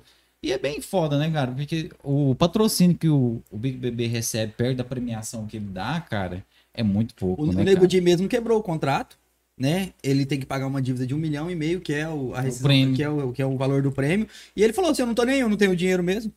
O Nego Di, cara, eu achei que ele tava se queimando lá dentro, até eu ver ele sair de lá. Aí, Aí, tava, tava ruim, mas aí parece que depois ficou pior. é, é aquele meme. Pior, pior, depois de fora ficou Ele pior piorou, ainda, né? cara. Ele piorou a situação dele aqui fora, mano. Cara, então é, é, é estranho, é até estranho. Que ele, falar que é comediante, eu não vi realmente ele ser um comediante. Comediante, cara, é muito mais que aquilo, tá doido? O Lucas, e como é que foi pro Lucas se tornar o fuleiro? Como é que foi isso? Te- teve um processo falando, eu vou escolher um nome pra internet, um nome artístico, ou já tinha alguma coisa relacionada a isso? Isso todo mundo me pergunta, por que fuleiro, né? Tanto nome no mundo, por que fuleiro? Fuleiro é o seguinte, é coisa do circo também. Por quê? No circo a gente tem uma, uma questão assim, quando você tá, quando você é um cara brincalhão, fora do picadeiro, né? Brin- O picadeiro pra gente é o trabalho, mas fora do picadeiro, você é um cara brincalhão, Na fuleiragem? é, o pessoal te chama de esse bicho é fuleiro, viu? Deixa de ser fuleiro, bichinho. Fuleiragem. Ah, rapaz, mas esse menino é fuleiro demais. Ô, tu só fica na fuleiragem, bicho, o dia inteiro na fuleiragem, entendeu? Aí eu lembrei disso, eu falei, cara, fuleiro é quem gosta de brincar. Você olhou lá, tava disponível. Eu gosto de brincar. Eu olhei e não tinha um canal com esse nome. Eu falei, fuleiro, por que não? Foi uma atualização, né, cara? Porque, você- exemplo, os Trapalhões começaram em 1977. A palavra que era usada na época pra quem gostava de brincar era os trapa... a pessoa era um trapalhão. Aham. Ele era e, e, assim, e surgiu também do circo também, Aham. porque o, o Didi, eu já ouvi uma entrevista dele falando que ele tirou esse nome também do circo. Era o É. tipo assim, o trapalhão era o cara, era o tipo de palhaço, tem vários tipos de palhaço, né? É, você sabe, sim. que era o tipo de, de palhaço que caía, que, que É. se, se jogava, que vinha. Então é, é o nome E, eh, também. meu primo foi um trapalhão. Meu primo é muito engraçado. Ele, ele pra aprender eh, trabalho de palhaço, ele chegou no picadeiro. Em menos de um minuto, ele caiu quase 10 vezes. ele, ele achava que a graça tava nisso. O povo tava. Tira esse passo daí que tá passando mal. Cara, Para até morrer. esse lance é muito louco, né? Porque, por exemplo, o caso dos Trapalhões, o, o Didi foi um olheiro ali da história, né, Uhum. cara? Porque o Mussum, por exemplo, ele não era humorista. Ele tinha o grupo Originais do Sim. Samba, só que a, a veia humorística dele destacava tanto que o Didi falou, eu quero esse cara. E chamaram E- o cara... e ele cara... resistiu muito. Ele resistiu muito. Ele não queria. Ele falou assim: eu não quero que o humor atrapalhe meu trabalho como E cantor. ele no pessoal ele era muito sério, né? Os Aham, filhos dele falavam que ele era um cara caxias pra caramba, ele era super sério e tal. Aquilo lá era um personagem, É. né, cara? Eu Muito- queria te perguntar isso também, cara. Você na sua vida pessoal, no, no dia a dia, você é um cara que faz graça com tudo assim? Ou você é um cara mais. Eu sou um cara, tipo assim, eu sou tímido, mano. Eu sou tímido no meu dia a dia pessoal. Se você me ver na rua pela primeira vez e for conversar comigo, eu vou falar: E aí, mano, tudo bom? Ah, pois é. Ô, velho, vale satisfação, obrigado, mano. Pois é, cara. Aquele negócio, sabe, de, de primeira vez. Eu sou tímido, eu não sou um cara assim pra frente. Agora, com a galera que eu já tenho intimidade, aí, Aí é sim, loucura, aí é outra coisa. Aí é câmera- dia ligou inteiro. a câmera, você se transforma, né? É, não, eu di- eu digo assim, até no meu dia, ah, dia mesmo, que eu tô assim com a, com a galera que eu já tenho intimidade, aí eu posso ser eu mesmo, eu tô de boa, relax, eu faço brincadeira 24 horas. Inclusive, até é aquele sobre o comediante que a gente tá falando, você tem que pensar como comediante 24 horas. Então, tudo que tá acontecendo à minha volta, eu tô tentando fazer piada, analisando as coisas. Eu penso muito por ponto de vista, entendeu? Tipo, a gente tá aqui conversando e você tem que ter vários pontos de vista. O meu ponto de vista, é, vindo aqui a primeira vez, não, eu tô com a galera aqui, cara, o trabalho deles é bacana. O ponto de vista seu, o dele, o ponto de vista do microfone. Mas esse cara fala muito alto, meu ouvido tá doendo, entendeu? Você tem que analisar tudo o ambiente e isso me ajuda a, a- nos meus textos. A partir do momento que eu conheci o stand-up, eu passei a pensar assim. Então, quem convive comigo no meu dia a dia, vê que eu tô toda hora distorcendo alguma coisinha, fazendo, não levar nada a sério, entendeu? É, e tem, e, tem que levar na, na esportiva, levar na brincadeira. É, né, isso é cara? bom. Se você, por exemplo, é, pega uma pessoa da sua vida e transforma num- em, um, em um personagem, uma história, igual você contou do seu primo, Uhum. às vezes seu primo vai assistir e vai falar: Ô, é, o cara falou de mim, mano, era minha moto, mano. Não, mas é. é- será que esse, esse vai rodar? E agora que eu vi, isso vai rodar em Trindade, ele é lá de lá. Ele não pode ver isso, não, cara. Ele pode ver história. Pode não, Ele- senão eu tô lascado, velho. Não moleque, pode. só, moleque, só é porque, bravo. moleque só porque ficou um é dia ali preso por causa do pão. é um Nunca mais eu vou lá na- em Trindade, ele mora lá. Aqui que é um podcast aqui, mano. Quem que é os caras aí? Ele vai chegar de mobilete e encostar aí. E aí, tio? E aí, e aí, Jesus? A risada é maravilhosa, cara. Ô, Fuleiro, é, perguntar pra você, cara. Tipo assim, é, é- essa parada de, de fazer os vídeos tem uma diferença muito grande. Tem rede sua com uma quantidade de seguidor, né? O Instagram é um, no Face é outro, no YouTube é outro. Você se preocupa em fazer conteúdo pra cada rede? Sim, sim, cara, me preocupo sim. Eu comecei no YouTube porque eu postava tudo no YouTube. Então não tinha Instagram, Facebook, nada. Foi sempre só YouTube, né? Aí eu comecei, depois que eu comecei a conquistar alguma coisinha ali no YouTube, eu fiz o Facebook, porque o meu pensamento era levar a galera do Facebook pro YouTube. Só que com o tempo, o Facebook também foi pegando, entendeu? E aí, quando eu bati um milhão, eu bati um milhão no Facebook e no YouTube. E não tinha Você falou, abrido, não nem falou- abrido Instagram falou- ainda. Você falou, não posso abandonar o, face, o pessoal do, do, Do Facebook. Aham. e ficar só com o YouTube. Instagram Exatamente. seu é recente. O Instagram meu nem tinha ainda, entendeu? Se eu tivesse com o Instagram, então eu, eu, eu costumo falar que eu deixei de ganhar um milhão de seguidores. Que era só jogar para um pro outro, né?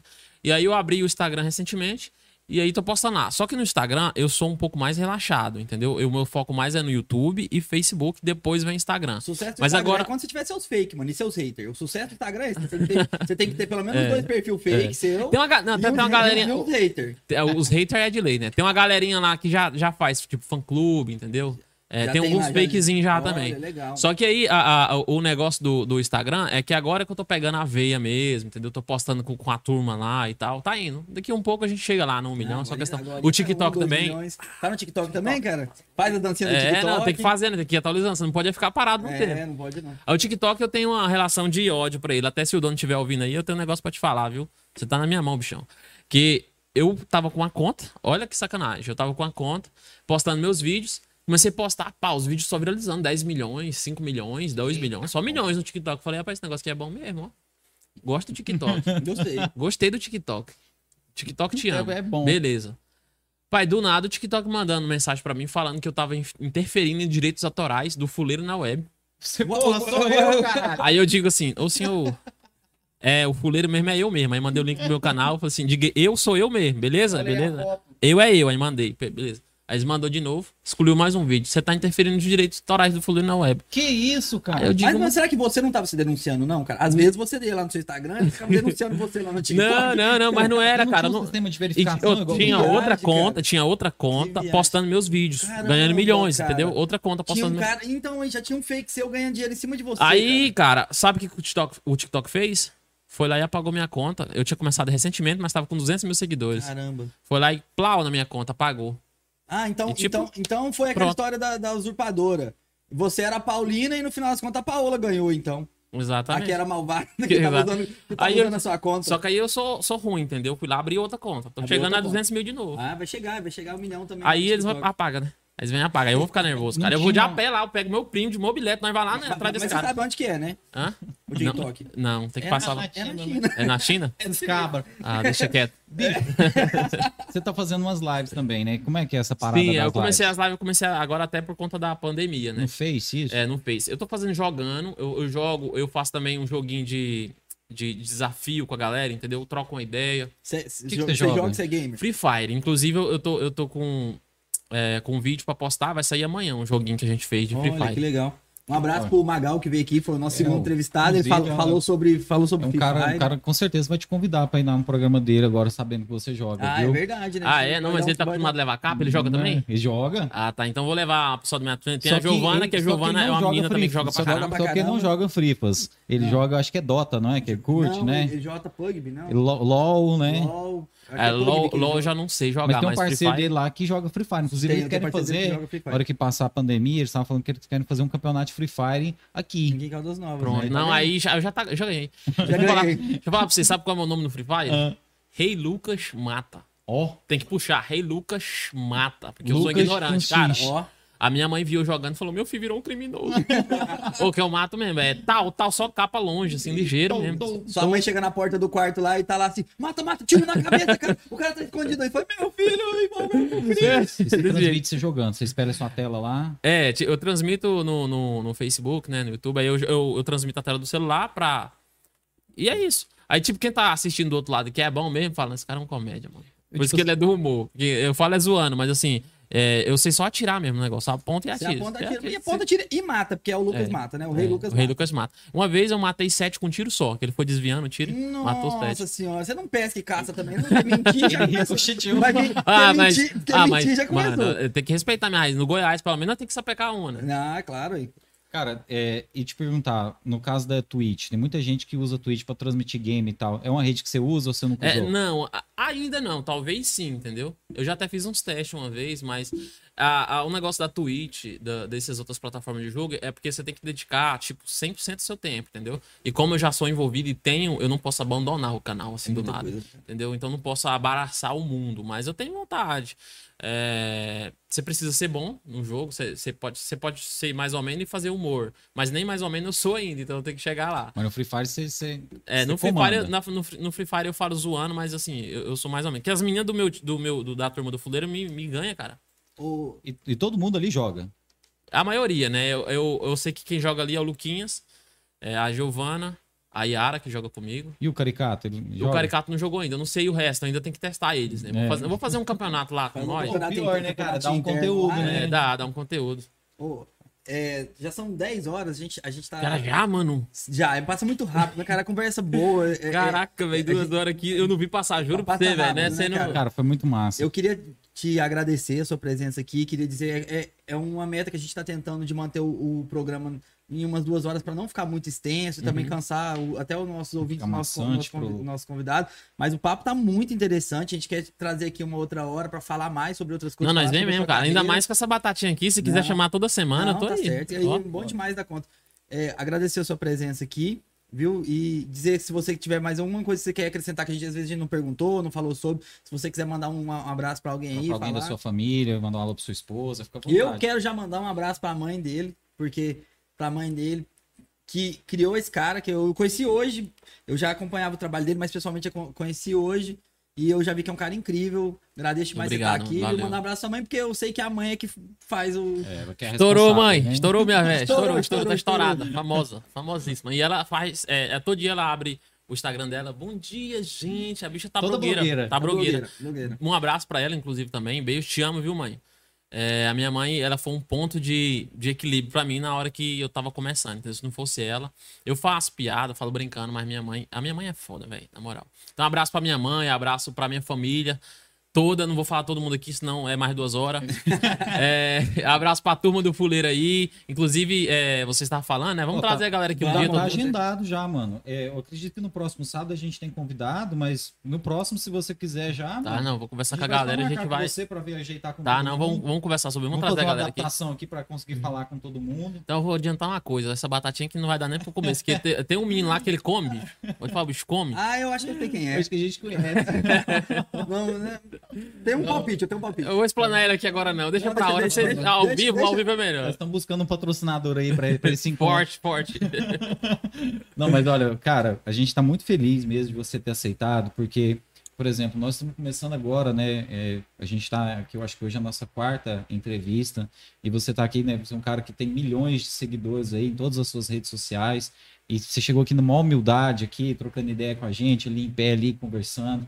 Então, assim, cara, é surpreendente ver um cara daqui de Caldas Novas que tá estourando dessa forma e que a humildade ainda tá viva, viu, cara? Então a gente, a gente é seu fã, a gente já era seu fã antes de te conhecer e agora muito mais, viu, Fuleiro? A gente já tá ansioso aqui pro nosso próximo papo e que Deus te abençoe muito, viu, cara? Que você Amém, continue amém. arrebentando aí, porque eu sei que o seu sucesso é uma ferramenta para você ajudar muitas pessoas, para você fazer o bem. Então, cara, continue em Caldas Novas, cara, que a gente Sim. ama ter você aqui perto da gente.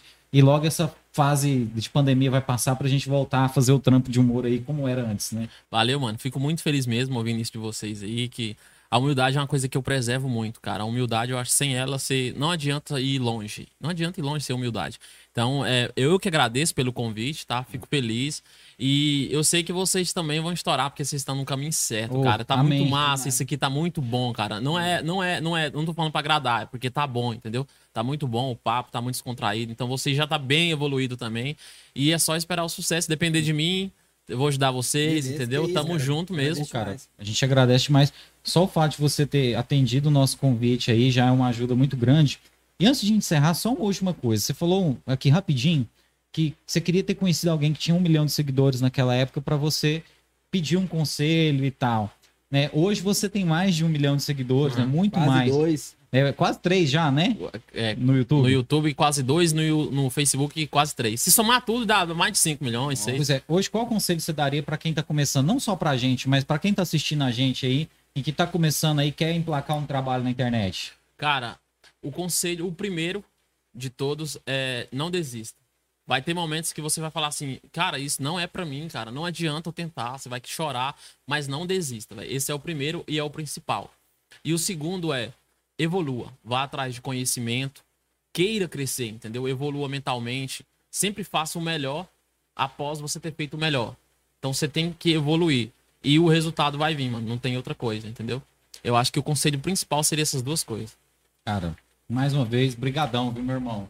Agradecer todo mundo que acompanhou a gente aí ao vivo, através do Facebook, através do YouTube, através da Twitch. Lembrando que todo esse papo aqui vai estar também no nosso Spotify.